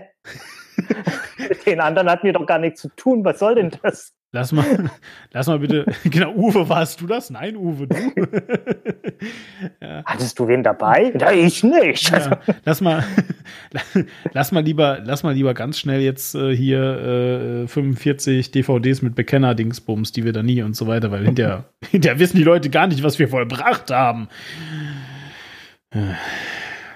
Na gut, also zurück zum eigentlichen Thema, nämlich ähm, wie wurde jetzt darüber diskutiert? Und ich habe am Anfang ja schon gesagt, äh, dass wir jetzt nicht so sehr darüber reden wollten, äh, wie Twitter auf diese äh, Dinge reagiert hat. Ihr könnt es euch wahrscheinlich auch vorstellen, ja. Also ähm, äh, Twitter, was? ja, äh, genau. Also erstmal hysterisch. Ja, äh, Twitter hat gar nicht auf die RAF reagiert, weil das gab es da nicht. Äh, die äh, rechte Filterbubble von Twitter hat extrem auf äh, die äh, auf den Anschlag des Breitscheidplatzes äh, reagiert und überhaupt gar nicht auf die rechten Anschläge und umgekehrt ähm, äh, überhaupt und sowieso. Und das interessiert uns jetzt aber auch gar nicht. Was uns vor allem interessiert, ist so ein bisschen, ähm, was auf der einen Seite die Politik gesagt hat und was natürlich eben halt auch, naja, die Medien dann halt daraus gemacht haben. Und eins, also das wusste ich selber noch nicht, das mit dem Aktenzeichen XY, das finde ich zum Beispiel sehr geil. Sowas in der Richtung ähm, ist eben halt das. Und ich habe ähm, für den Fall, dass ihr jetzt, so wie viele wahrscheinlich, keinen Bock habt, die, Null noch, äh, die Nullnummer nochmal anzuhören, wo wir über Walter Lübkes Mord gesprochen haben. Damals habe ich mich vor allem, ich glaube du aber auch, ähm, mich ziemlich über eine Sache aufgeregt äh, in Bezug, also sage ich mal, auf die öffentlichen Statements zu Walter Lübcke. Weißt du es noch? Äh, dass die alle eigentlich völlig an der Sache vorbeigingen. Also tatsächlich erinnere ich mich eher daran, dass es keine gab. Also, beziehungsweise die, die es gab, waren halt so, also Horst Seehofer, der eine Woche später Horst Lübecke gesagt hat. Und äh, es gab halt diese Ansprache von Helmut Schmidt nicht. Weißt du? Also es gab halt keine Angela Merkel, die sich mal äh, ins Fernsehen setzt und sagt, ey, wir haben hier einen ähm, krassen Fall von, von rechtsgerichtetem Terror. Ja, und ähm, das ist halt eben sehr faszinierend, weil ähm, gab es halt bis heute noch nicht. So, hm. ich habe extra, um das sagen zu können, ja, ein bisschen rumrecherchiert, weil es wäre jetzt ja super peinlich. Stell dir mal vor, äh, es hätte diese Rede gegeben und wir beide kennen die einfach nur nicht, weil sie ein bisschen unterskandalisiert gewesen wäre oder so. Das wäre ja schrecklich, oder? Ja, ganz genau. Ja. Mhm. So, und deswegen habe ich mal so ein bisschen rumgeguckt. Ich habe tatsächlich zwei Reden oder, naja, Pressestatements, also eine Rede und ein Pressestatement gefunden. Und wenn ihr jetzt Spaß habt, dann ähm, äh, spult ihr jetzt noch mal kurz ähm, äh, zurück an den Anfang des Podcasts und hört euch diese wirklich gut durchdachte Rede von ähm, Helmut Schmidt an, die sehr viel Richtiges sagt, finde ich. Und vor allem, ich habe magst, ja, hm? magst du noch mal sagen, in welchem Zusammenhang genau er diese hat? Also war das äh, auch vor Journalisten oder war das irgendwo in einem öffentlichen Forum? Oder, äh, das war, war vor das Journalisten. Das war also, also Horst Seehofers Pressestatement, äh, offizielles Pressestatement zum Lübcke-Fall. Nee, ich meinte jetzt gerade äh, die, die Schmidt-Rede. Die ah, die Schmidt-Rede. Ja, die Schmidt-Rede war eine Sondersendung im Fernsehen. Äh, auf welchem Sender? Ich kann es jetzt gerade nicht sagen. Ich schätze vielleicht ZDF ARD oder ARD. Oder, ZDF. oder beides. Ja. Ja, mhm. ähm, aber es war jedenfalls so eine, so eine Sondersendung. Also es ist auch sehr, sehr ikonisch. Ähm, man sieht Helmut Schmidt da sitzen, schwarzer Hintergrund, einfach nur Helmut Schmidt. Und irgendwann in der Mitte äh, seiner Rede äh, oder seines, seines Statements so ein bisschen so, wie halt eben ähm, man im Fernsehen oder, oder in, in Hollywood-Filmen immer so Ansprachen des Präsidenten sieht. So sieht das halt aus. Ne? So, Fellow mhm. Americans, bla bla und so. Ähm, äh, so eine Art äh, äh, Ding war das da, genau. So, ja. Genau, ja, und Horst Seehofer, das war einfach ein Pressestatement. So, und ähm, äh, ja, ähm, hören wir uns jetzt mal ganz kurz eben das Pressestatement von, ähm, von Horst Seehofer an. Ja, wo er dann eben halt einmal ähm, ja, Stellung dazu nimmt, ähm, dass äh, Walter Lübcke gestorben ist. Wie gesagt, ihr könnt nochmal zurückspulen und euch äh, das Helmut Schmidt-Ding anhören, einfach zum Vergleich. Ähm, am Ende war das ein politisch motivierter rechtsterroristischer Mord an einem de facto sogar Parteimitglied von Horst Seehofer. Wir alle sind tief schockiert über die schreckliche Tat. Dass es als erste Reaktion darauf in den sozialen Netzwerken Häme für das Opfer und Beifall für den Täter gab, ist abscheulich und widerwärtig. Das ist ein weiterer Beleg für die Verrohung unserer Gesellschaft und ein Anzeichen für einen schleichenden Verfall der guten Sitten und der menschlichen Moral. Und wenn ihr jetzt dachtet, dass er gerade vielleicht eingeschlafen ist oder so, ähm, dann empfehle ich euch das Video dazu, weil da sieht es auch so aus. hm. Ähm, also Horst Seehofer schläft natürlich nicht ein, sondern er liest es ab. Aber äh, ihr hört ja, wie monoton seine Stimme ist. Äh, es ist wirklich offensichtlich irgendetwas, was ihm irgendjemand aufgeschrieben hat und was jetzt einfach mal sagen soll, dass das wirklich, wirklich schlimm ist. Da ist kein Appell, da ist kein Feuer und da ist vor allem, kommt dann zum Ausdruck, dass überhaupt nicht verstanden wird, was eigentlich das Problem ist. Ja, und das finde ich ist äh, wirklich, wirklich schrecklich. Also ich rede hier nicht von medialem Versagen, ich habe das ja ähm, äh, vor, vor zwei äh, Podcasts schon mal gesagt, sondern das ist wirklich, wie soll ich sagen, ein Versagen von Politikdarstellung. Was wir hier. Und er, und er argumentiert auch mit Moral statt äh, wie wie Helmut Schmidt, ich hatte es ja anfangs gesagt, äh, das Wort kriminell, kriminelle ja, Energie genau. verwendet. Genau, absolut. Bei ihm ist es einfach unmoralisch, was da passiert. Genau. Und wesentlich eine bessere Rednerin ist ja Angela Merkel. Die hat die letzte Woche auch sehr ähm, für Furore gesorgt. Bitte? Ich möchte tatsächlich sagen, äh, Angela Merkel ist gar keine so gute Rednerin wie einfach eine gute Denkerin. Also sie, äh, wenn du ihr ein bisschen Zeit gibst, dann kommt sie immer mit sehr, äh, sehr gut durchdachten Repliken zu dem, was man ihr vorwirft. Ja, das äh, mag äh, auch das sein, aber jetzt letzte Woche hat sie ja gerade ziemlich für Furore gesorgt. Du wirst das mitbekommen haben, weil sie ja was über äh, Meinungsfreiheit gesagt hat. Wieder einmal. Wieder einmal. Echt? Äh, ist das äh, so ein Steckenpferd? Ich habe das äh, jetzt nicht so auf dem äh, es ist, Ich glaube nicht, dass sie gerne möchte, dass es ein Steckenpferd ist, aber es ist ja etwas, wo sie ständig mittlerweile darauf angesprochen wird, dass in Merkel-Deutschland darf man gar nichts mehr sagen. Ach so, okay, ja, verstehe. Ja, ja, okay, ja, macht Sinn. Naja, jedenfalls und ähm, äh, ich bin halt also ich habe diese Rede mitbekommen und äh, da wir ja diese Woche auch wieder irgendwie in, in Verhandlungen waren, worüber wir dieses Mal reden könnten, ähm, äh, und, und, und da kurz irgendwie dann Meinungsfreiheit oder, Redefreiheit oder was auch immer halt dann eben auch im, im Raum stand. Redeverbote. Redeverbote. Ähm, äh, Habe ich dann das jedenfalls mir auch angeguckt. Aha, aha, aha, ja, das könnte man ja nehmen und so weiter. Ähm, aber ich bin da jetzt eigentlich wegen was ganz anderem drauf gekommen. Wir hören jetzt den gesamten Abschnitt der Rede. Ähm, das hat den Grund, dass ich euch gerne ähm, ja ein bisschen was zeigen wollen würde, wenn ich darf.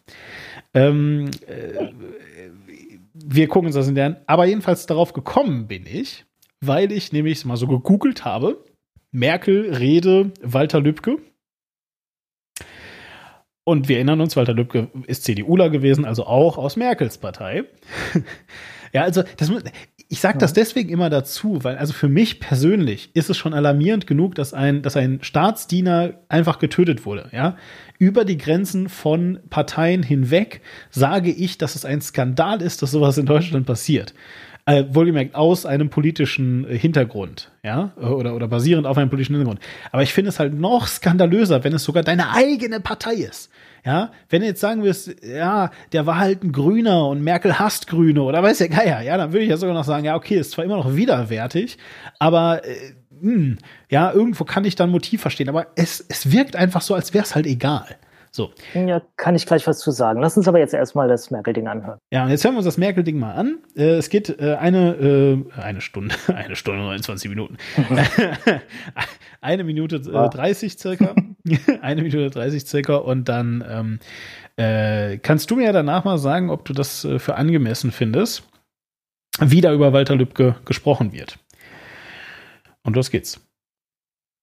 Und wir müssen konstatieren, obwohl es uns wirtschaftlich sehr gut geht, obwohl die Lohnsteigerungen für viele Menschen da sind, obwohl wir mehr Beschäftigte haben, sozialversicherungspflichtige und Erwerbstätige insgesamt, als wir jemals hatten, gibt es in unserer Gesellschaft Friktionen, die uns unruhig stimmen müssen.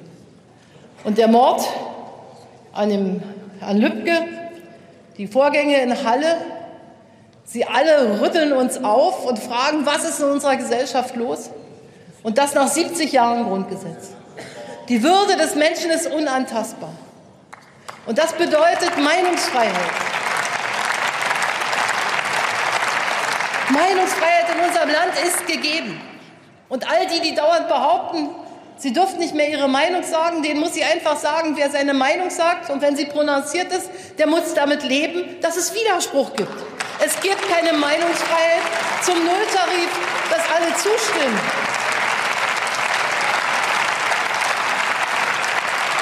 Aber die Meinungsfreiheit kennt Grenzen.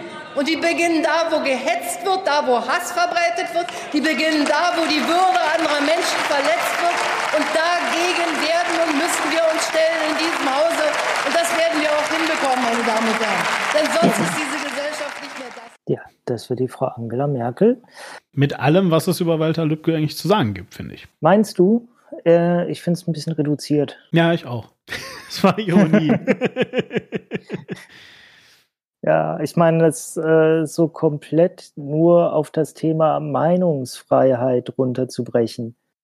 Das finde ich halt schwierig. Ja, nicht nur das. Weißt du, ganz ehrlich jetzt, ja, ja äh, ich persönlich habe gerade öfter seinen Vornamen erwähnt als die gesamte äh, äh, politische Landschaft der CDU, habe ich so das Gefühl. Ich glaube, die wissen alle gar. Ich meine, wie gesagt, Horst die Lübecke. Sie sagt, der Mord an Lübcke, Herr Lübcke. ja, weil sie auch. Dem, ja, weil, nee, weil sie einfach 100 Pro, ja, äh, hat sie den, den Namen da irgendwie nicht stehen gehabt oder so. Ja, einfach so. Und da denke ich mir auch so, Alter, wie kann dir das passieren einfach in so einer Situation? Mhm. W. Lübcke. Ja, gen ja, genau, wahrscheinlich W. Lübcke und dann so, ach du Schinde, oh Mist, Mann, wie hieß der denn? Ähm, Wilfried, Winfried, Wilhelm, ich weiß es nicht mehr. Das ist aber auch schon so lange her und war ja auch so unwichtig. Ja, so. Und umso schlimmer finde ich es halt eben, dass in der Berichterstattung das Ganze auftaucht als äh, auch Walter Lübcke blieb in Merkels Rede nicht unerwähnt. Ja, unerwähnt. Also ist mein Ernst. Lies die beide Liste von allen Sachen vor und dann heißt es so, tolle Rede von Merkel, echt super, dass sie auch darüber geredet hat. mein Ernst jetzt. Also. Ja, nee, ähm, was sie da macht, ähm, das ist etwas, wo ich ein bisschen auch zu tendiere, dass man sehr viele Diskurse, die wir haben, sehr viele ähm, Probleme, die wir heutzutage haben, zurückführt auf das eine Ding, das einem so überpräsent im Kopf ist, gerade wenn man wie ich viel Zeit im Internet verbringt. Ähm, dass es nämlich diese, äh, diese diskursive Zweiteilung in der Gesellschaft gibt. Ähm, und dass man dann irgendwie dazu tendiert, alles auf diese, diese Diskussion, die man da führt, zurückzubringen, obwohl das natürlich gar nicht so ist. Ich meine, ähm, sicherlich geht das auch, äh, hat das viel auch mit diesen Diskussionen dieser Zweiteilung zu tun, dass das passieren konnte, dass jemand losgezogen ist und äh, den Herrn Lübcke umgebracht hat. Aber das, jetzt zu sagen, okay, das hatte was äh, mit empfundener Meinungsfreiheit zu tun, da äh, zieht Merkel das meines Erachtens, also meiner Vermutung nach, zieht sie da eine Diskussion, die sie selbst häufig führt, einfach in dieses Thema hinein oder umgekehrt, zieht dieses Thema in diese Diskussion hinein. Weil da ging es nicht um Meinungsfreiheit, da ging es äh, da ging es darum, der hat äh, etwas gesagt, sehr öffentlich, äh, was komplett gegen mein Selbstverständnis geht und gegen mein äh, mein, meine Vorstellung davon, was ein Politiker in Deutschland sagen soll. Ähm, ja, okay, in dem Sinne ist ja eigentlich schon Meinungsfreiheit, oder? Es kann sein, dass ich mich gerade in eine Ecke geredet habe.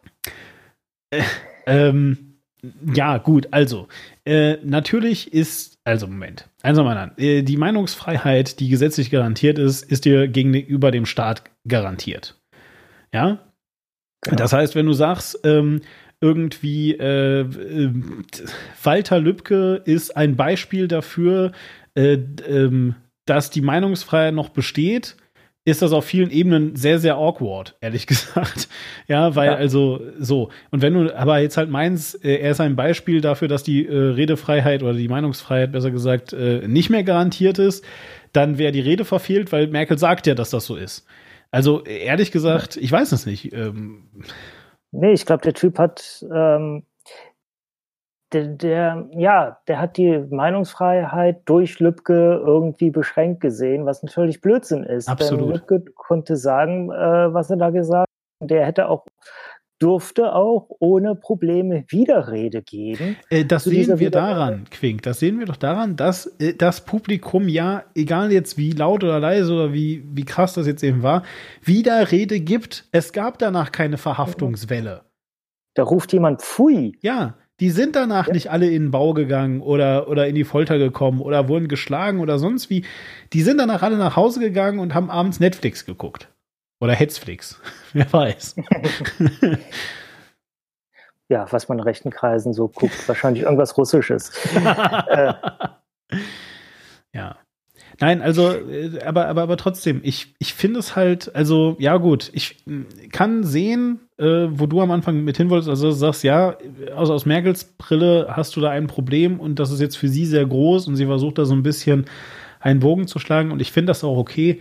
Ähm, also, weißt du, ich bin ihr nicht böse, dass sie, dass sie eine Überleitung findet von mir aus, von Walter Lübcke ähm, äh, auf das, ja, äh, ähm, also, also wahrscheinlich war es halt so ein bisschen dieses Walter Lübcke, rechter Mord, rechter Anschlag in Halle und da hat dann ja jemand gesagt, man kann gar nicht mehr sagen, was man will.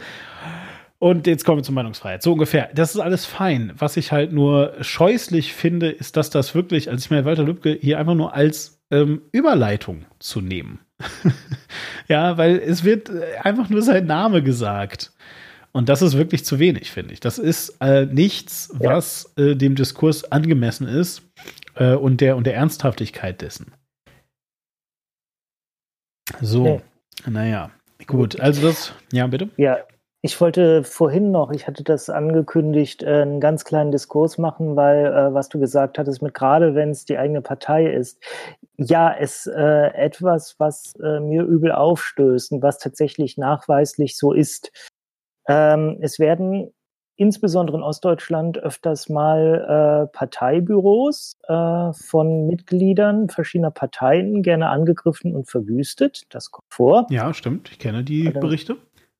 Genau, und auch äh, nicht selten passiert das mit Parteibüros von Mitgliedern der AfD. Mhm. Und das ist etwas, äh, was tatsächlich seltener in der Berichterstattung landet, als wenn es zum Beispiel die Linke trifft.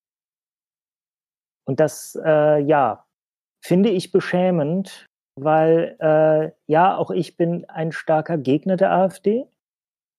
Aber wir müssen auch darüber reden, äh, dass äh, eine solche Handlung gegen die AfD nicht zu rechtfertigen ist. Wir verwüsten deren Büros nicht, äh, sondern wir treten ihnen mit demokratischen Mitteln entgegen. Denn das Einzige, was wirklich hilft gegen die AfD und ihren politischen Einfluss, ist es ja, sie nicht zu wählen. Und da bringt es nichts, ein Büro zu verwüsten. Ja, das stimmt. Vielleicht für die, die es von euch noch nicht wussten, man geht nicht in das Parteibüro, um die zu wählen. das macht man dann unabhängig genau. äh, woanders. Genau. genau. Nein, bringt ja. ganz viele Leute dazu, was anderes als die AfD zu wählen. Und das ist die richtige Art, gegen die AfD vorzugehen vorzugehen. Exakt, exakt so, ja. Ja, gut. Also, ähm, ich, ich werde jetzt ein bisschen den Deckel zumachen. Lass uns noch mal ganz kurz, ein, also wie gesagt, ähm, äh, um es ein bisschen kurz zu machen. Also ich sehe weder im Walter Lübcke noch im äh, NSU-Ding äh, so wirklich eine richtige äh, große Reaktion. Die einzige Reaktion, die wir ähm, äh, auf den Lübcke-Mord bekommen haben, war halt eben, und deswegen war ja auch ein kleiner Zusammenhang, ja, ist ja wie mit dem RAF. Ja, jetzt haben wir heute gezeigt, warum es Quatsch ist. Ähm, äh, NSU es war halt auch nicht wie der RAF, war halt eben beides was anderes. Wir sagen jetzt aber auch nicht, dass das eine schlimmer als das andere ist, sondern es waren einfach zwei verschiedene Dinge.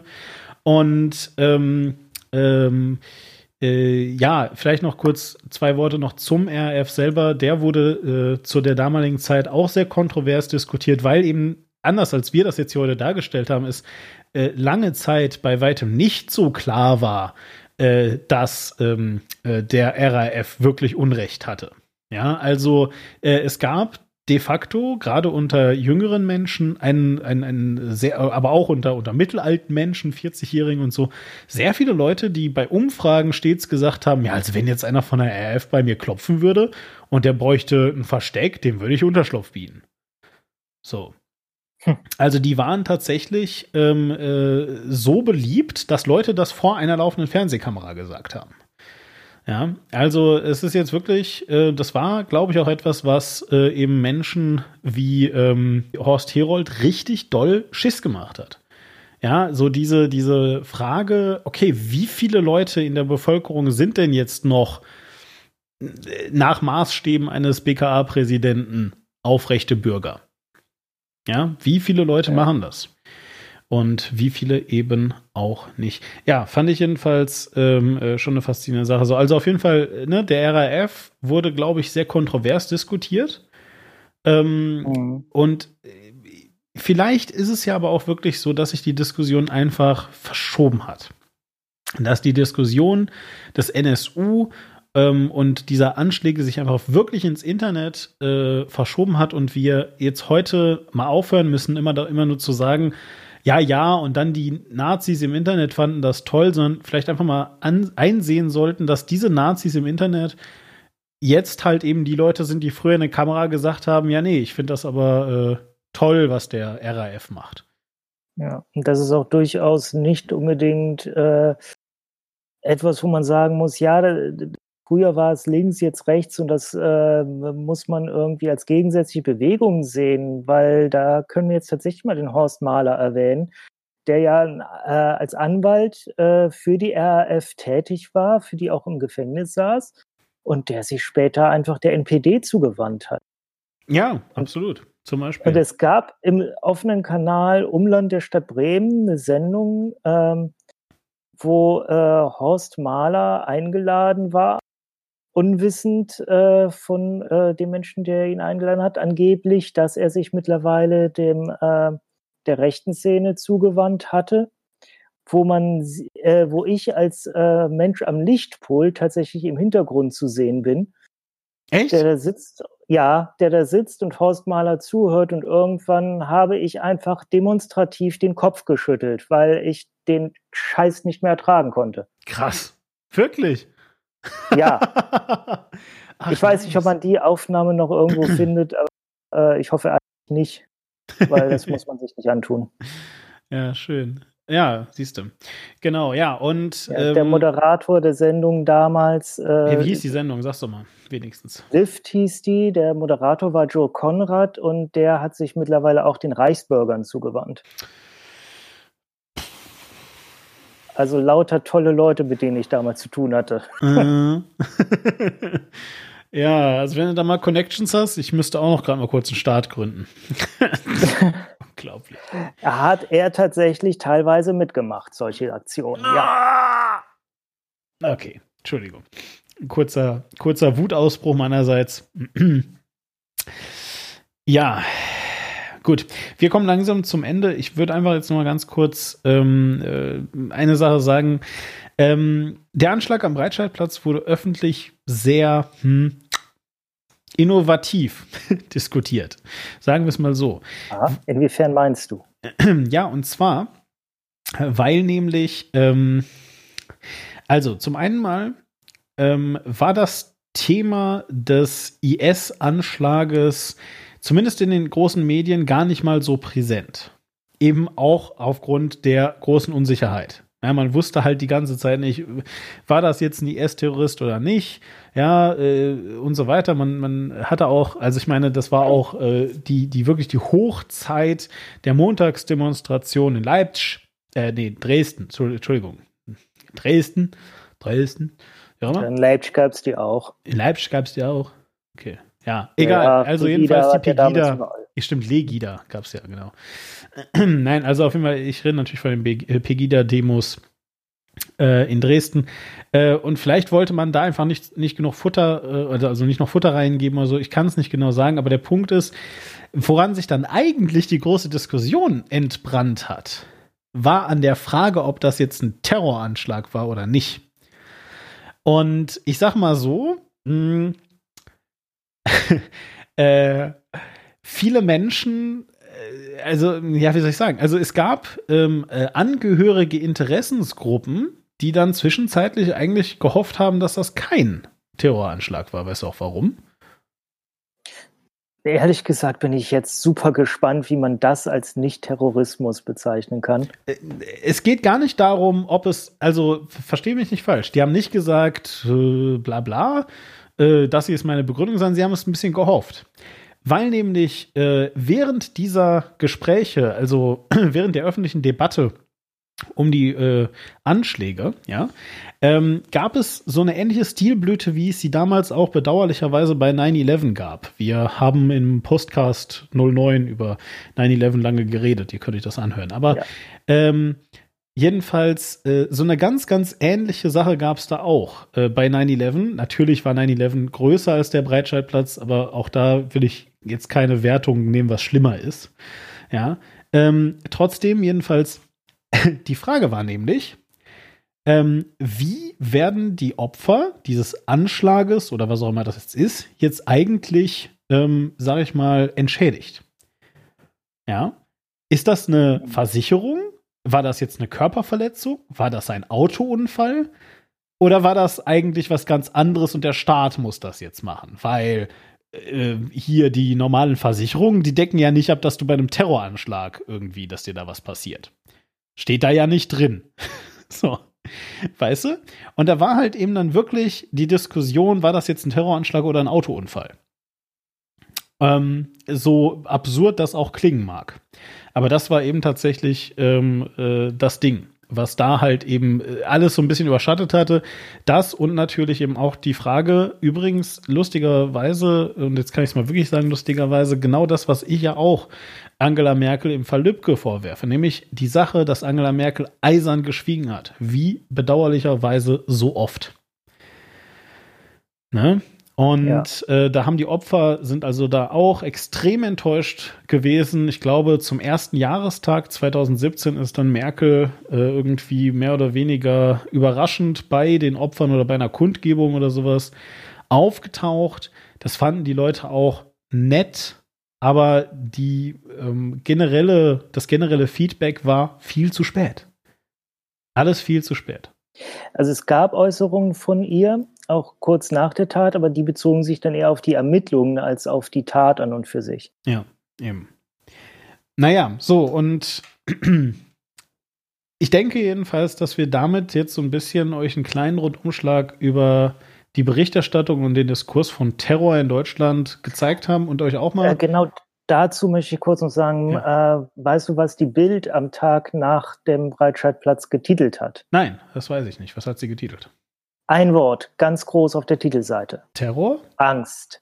ah, Angst. Angst. Schön, ja. Ähm, was ich auch der Bild damals sehr, sehr übel genommen habe, weil sie damit ja einfach auch genau das wiedergibt, was äh, ein Terrorist, sofern es denn ein Terrorist war, wovon ich damals schon sehr ausgegangen bin und was sich dann ja auch bestätigt hat, was ihm eben genau den Erfolg beschieden hat. Hier, du wolltest das, äh, du wolltest Angst verbreiten und so Unsicherheit und genau das ist geschehen. Hier hast du es schwarz auf weiß in riesigen Länger, Lettern auf Deutschlands meistgelesener Tageszeitung. Und äh, also das war quasi das war die Siegesurkunde. Das fand ich ganz furchtbar.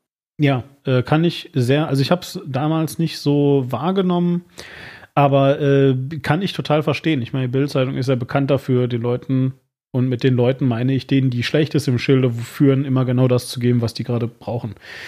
Ich frage mich manchmal, ob das böser Wille ist, aber ich glaube tatsächlich, dass die auch einfach ein bisschen unfähig sind. Ja, das war damals übrigens unter Chefredakteurin Tanit Koch Mhm, ja. Von der wir letzte Sendung noch gesagt haben, dass die ja analytischer denkt als äh, Julian Reichelt. Ja, dass die unfähiger ist als Julian Reichelt, haben wir gesagt, genau. Weil sie analytisch denkt. naja, gut, wie dem auch sei. so, ähm, genau, also aber auf jeden Fall, was euch, was ihr vielleicht noch mitnehmen könntet aus dem Podcast, äh, das wäre mir sehr recht ähm, auch wenn ihr den noch vielleicht nochmal anhört oder so, äh, ist tatsächlich, dass es auch andere Dimensionen als die politische Richtung oder der politische Hintergrund gibt, um Terror sich anzusehen. Ja, ähm, dass man nicht immer als erstes erstmal fragen muss, ja, welche Nationalität hatte denn der Terrorist? Ja, und äh, war der jetzt ein Gamer oder nicht? Und so weiter, sondern dass es auch wesentlich wichtigere Fragen gibt, die man nicht alle immer sofort beantworten kann aber die halt eben auch Aufschluss darüber geben, welcher Art, sag ich mal, Hintergrund hinter so einem, also, also gerade wenn man sich für ja eben genau diesen Hintergrund, ähm, also sozusagen die, die Ursachen dieses Terrors interessiert, welche Hintergründe zugrunde liegen, sozusagen, und ähm, ja, in, in, in welchem Spektrum sich dieser Terrorist bewegt. Das gibt nämlich auch viele Aufschlüsse darüber, ähm, wie, sage ich mal, die eigene Peer Group sich wahrnimmt. Ja. Und auch zum Beispiel darüber, ob jemand ein irrer Einzeltäter ist oder nicht. Ja. Äh, wichtiger Hinweis: jemand, der durch eine große Gruppe inspiriert ist, ist kein Lone Wolf. Niemals. Egal, ob das der IS ist oder von mir aus die RAF, weiß ich jetzt nicht, ob sich da wirklich noch jemand drauf bezieht, wahrscheinlich eher nicht, aber oder halt der NSU ähm, äh, oder eben halt andere, weiß ich nicht, hier äh, Anders Breivik oder wer auch immer, ja. Leute, die sich aufeinander beziehen, sind keine Lone Wolves, ganz im Gegenteil. Das sind Menschen, die in einer bereits bestehenden Ideologie sich bewegen. Und ähm, da lohnt es sich auf jeden Fall mal hinzusehen, wie diese, also, also welche Stilblüten äh, bestimmte Ideologien dann so treiben und wie sie vorgehen. Das hätte uns zum Beispiel vielleicht auch das Wort Dönermorde ähm, erspart. Erspart, danke. Genau. Ja, nee, also Lone Wolves, äh, viele Leute verstehen da halt jemand drunter, der allein loszieht und äh, Dinge tut. Und ja gut, hinterher dann auf den Bildern ist halt niemand um ihn rum, der auch noch auf Lone schießt. Aber äh, allein beim Losziehen stehen dann so viele Leute äh, ideologisch äh, oder antriebsmäßig hinter dem. Und das ist eben äh, nicht das, was ein äh, Lone Wolf ausmacht, beziehungsweise da, da bricht sogar die Analogie zusammen, weil so funktioniert auch äh, die Gemeinschaft von Wölfen nicht. Ja, es kommt immer mal vor, dass sich Wölfe vom Rudel trennen und dann alleine äh, losziehen. Aber die haben dann eben auch das Rudel überhaupt nicht mehr hinter sich, sondern die sind unterwegs, um ein eigenes Revier zu finden, ein eigenes Rudel zu gründen, ganz unabhängig vom anderen Rudel. Deswegen ist auch diese Bezeichnung Lone Wolf so völlig falsch. Ja, absolut. Gut, ähm, ich denke, damit bin ich zumindest für heute am Ende. Hast du noch irgendwas? Ich würde gerne mit einem kleinen Kultobjekt schließen aus Unterhaltungsaspekten. Einfach, äh, man kann es auch darauf beziehen, wie wurde denn Terror in den 90er Jahren wahrgenommen? Ähm, ich weiß nicht, ob du da direkt schon eine Ahnung hast, was ich da, worauf ich da hinaus möchte? Nein. Tatsächlich, äh, wir können ein Ratespiel draus machen. Gib mir mal einen Tipp, wenn du einen hast. Welche terroristischen Anschläge aus den 90ern oh sind dir spontan so präsent? Oh, ich war eine so unpolitische Person in den 90ern, weil ich nämlich Teenager war. Ähm, äh, warte, ich. Äh, nee, ich habe keine. Äh, eben, weil in den 90ern war das Thema Terror in Europa so wirklich sehr präsent. Okay. Natürlich gab es Terror, aber das war alles in irgendwelchen Ländern, die uns nicht interessiert haben, weil wir da nicht gewohnt haben, weil wir da auch die Sprache nicht sprachen und die Leute häufig auch andere Hautfarben hatten als wir. Äh, und deswegen äh, fühlte man sich in, in, den 90ern von Terror eigentlich ziemlich abgekapselt. Äh, auch die RAF hat ja, wenn ich das richtig weiß, sogar in den 90ern irgendwann ihre Auflösung bekannt gegeben. Ähm, das wiederum äh, vielleicht um hier mal ganz kurz im Nähkasten zu plaudern. In diesem Fall erinnere ich mich sogar noch äh, daran, dass ich eine Nachrichtensendung dazu gesehen habe. Wenn mich nicht alles täuscht, war es sogar die Tagesschau. Äh, die müssten wir nämlich damals sogar noch als, also jetzt nicht jeden Abend, aber jedenfalls die, die müssten wir damals sogar noch geguckt haben. Einigermaßen regelmäßig, weil wir halt eben nur einen Fernseher hatten. Aber äh, tatsächlich erinnere ich mich eben noch an die, an den, an die Berichte in irgendeinem Nachrichtenmagazin, dass der RAF sich auf mit dem, mit dieser, mit diesem Gewehr, also dieses Logo, ne, ich glaube, das ist eine Kalaschnikow, aber ich weiß es gerade nicht ganz sicher, und halt eben RAF und diesem Stern und so weiter. Und ähm, ist total lustig, weil ich hatte keinen Bezug dazu gehabt als Kind. Ja, wie auch. total gut. Ja, Entschuldigung. Ja, aber die haben sich da tatsächlich aufgelöst. Das ist so, ja. Genau, und äh, also die 90er Jahre ist eine Zeit, wo Terror eigentlich etwas war, was äh, aus unserer Lebensrealität äh, sehr einfach rauszutrennen war, was für uns nicht interessiert hat. Äh, beziehungsweise dann halt so, so ein total krasses Ding war, das aber anderswo passierte. Und so konnte eben, was ich dir gerade eben geschickt habe, äh, passieren, dass es eben in der wundervollen, damals sehr, sehr stark geguckten äh, Sendung RTL Samstagnacht eine Reihe gab, wo eben das Wort Terror eine ganz andere Bedeutung bekam. Wollen wir das gerade kurz abspielen? Und zwar hören wir einen Ausschnitt Far Out mit dem heute immer noch sehr aktiven und äh, wundervollen äh, Tommy Krabweis, und den leider nicht mehr so aktiven Mirko Nonchev.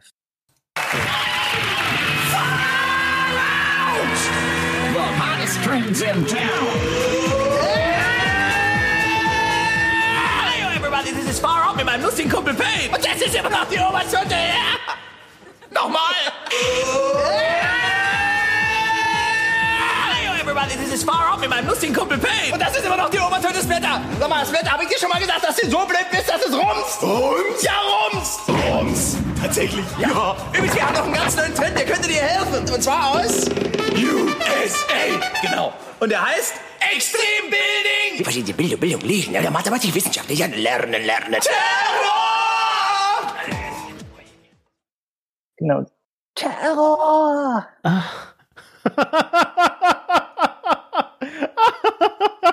Geil. Okay, damit habe ich jetzt gerade nicht äh, gerechnet. Oh Mann, ey. Genau. Terror, ja, klar. Gut. Ja, dann würde ich jetzt mal sagen, ähm, sind wir äh, ja jetzt bestens gerüstet äh, für die kommende Woche. Äh, vielleicht als kleiner Ausblick, ich plane ein wenig, unter Umständen vielleicht, dass wir mal über die Geschichte äh, der großen Koalitionen sprechen und auch darüber, wie darüber diskutiert wurde, über die großen Koalitionen, weil vielleicht habt ihr es mitbekommen, aber gestern ist was passiert. Also gestern, beziehungsweise vorgestern, weil ihr das hier am Montag hört. Was ist passiert, Quink? Was Schreckliches, Äh, was Gutes, ich weiß es nicht. Was total schrecklich ist. Mhm. Nämlich AfD-Parteitag in der namentlich sehr gut dazu passenden Stadt Braunschweig. ja, genau, stimmt. Äh, du wurdest gestern von äh, Cem Özdemir geliked. Von Cem Özdemir, von Rainer Bütikofer und äh, noch einer äh, Grünen aus Rheinland-Pfalz, die ja auch ehemalige Vorsitzende im Land war. Genau, Aber, wir wollten ähm, es euch am Anfang nicht erzählen, aber deswegen genau. wird Quink jetzt den Und- Podcast verlassen. Und dann hinterher noch die Bayern-SPD. Genau. Ja, weil, also Quink hat gesagt, jetzt wo er so erfolgreich ist politisch, äh, seid ihr und auch natürlich damit auch ich ihm leider zuwider. Ah, Das habe ich dir noch nicht erzählt. Ich habe auch tatsächlich äh, die Woche über eine Zuschrift bekommen äh, von, äh, von Markus Blume, der dir natürlich direkt was sagt. Nein, tatsächlich nicht. Aber ich musste gerade instinktiv an Holger Apfel denken. Ich glaube aber nicht, dass der was mit ihm zu tun hat.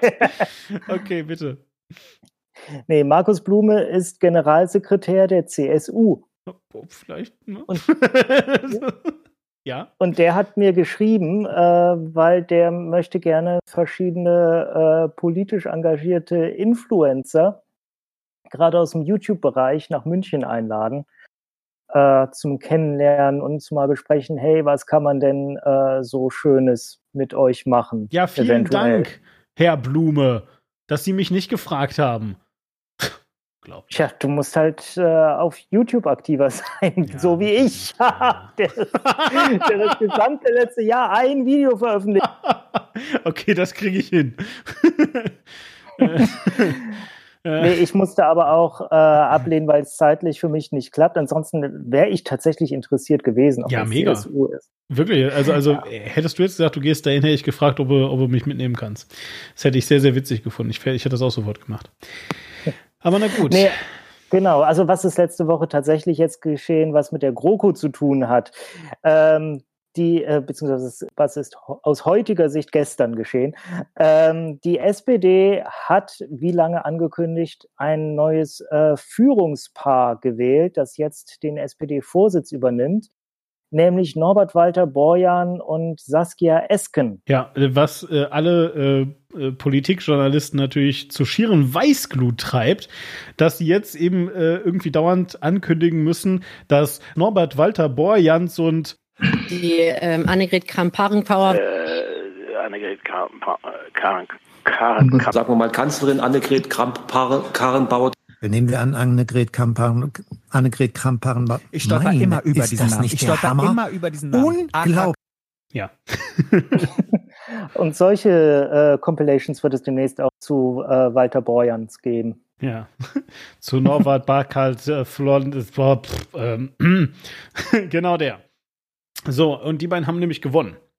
Äh, anders als äh, zunächst äh, befürchtet. Ähm, und das ist insofern ja etwas ganz Besonderes, als dass die beiden, äh, also sowohl äh, Frau Esken als auch, äh, er heißt Walter Borjans mit Nachnamen, oder was? Oder heißt Genau. der? Sein, Ja. sein Vorname ist Norbert, sein Nachname ist Walter Bindestrich Borjan. Ja, okay. Ähm, Borjans, oder nicht? Ich bin mir der, ich dachte ja auch bis Ich glaube, gestern, die Boyans. andere hieß Eskens. Aha. Ja, gut. Aber dann habe ich also, nachgeguckt. ja, ich, ich glaube, er ist Borjans und sie heißt Esken. Ist ja auch egal. Ähm, jedenfalls, äh, das Besondere ist nämlich, dass die beiden äh, ja eigentlich so verhältnismäßig für den Deutschen Bundestag ziemliche Hinterbänkler in der SPD sind.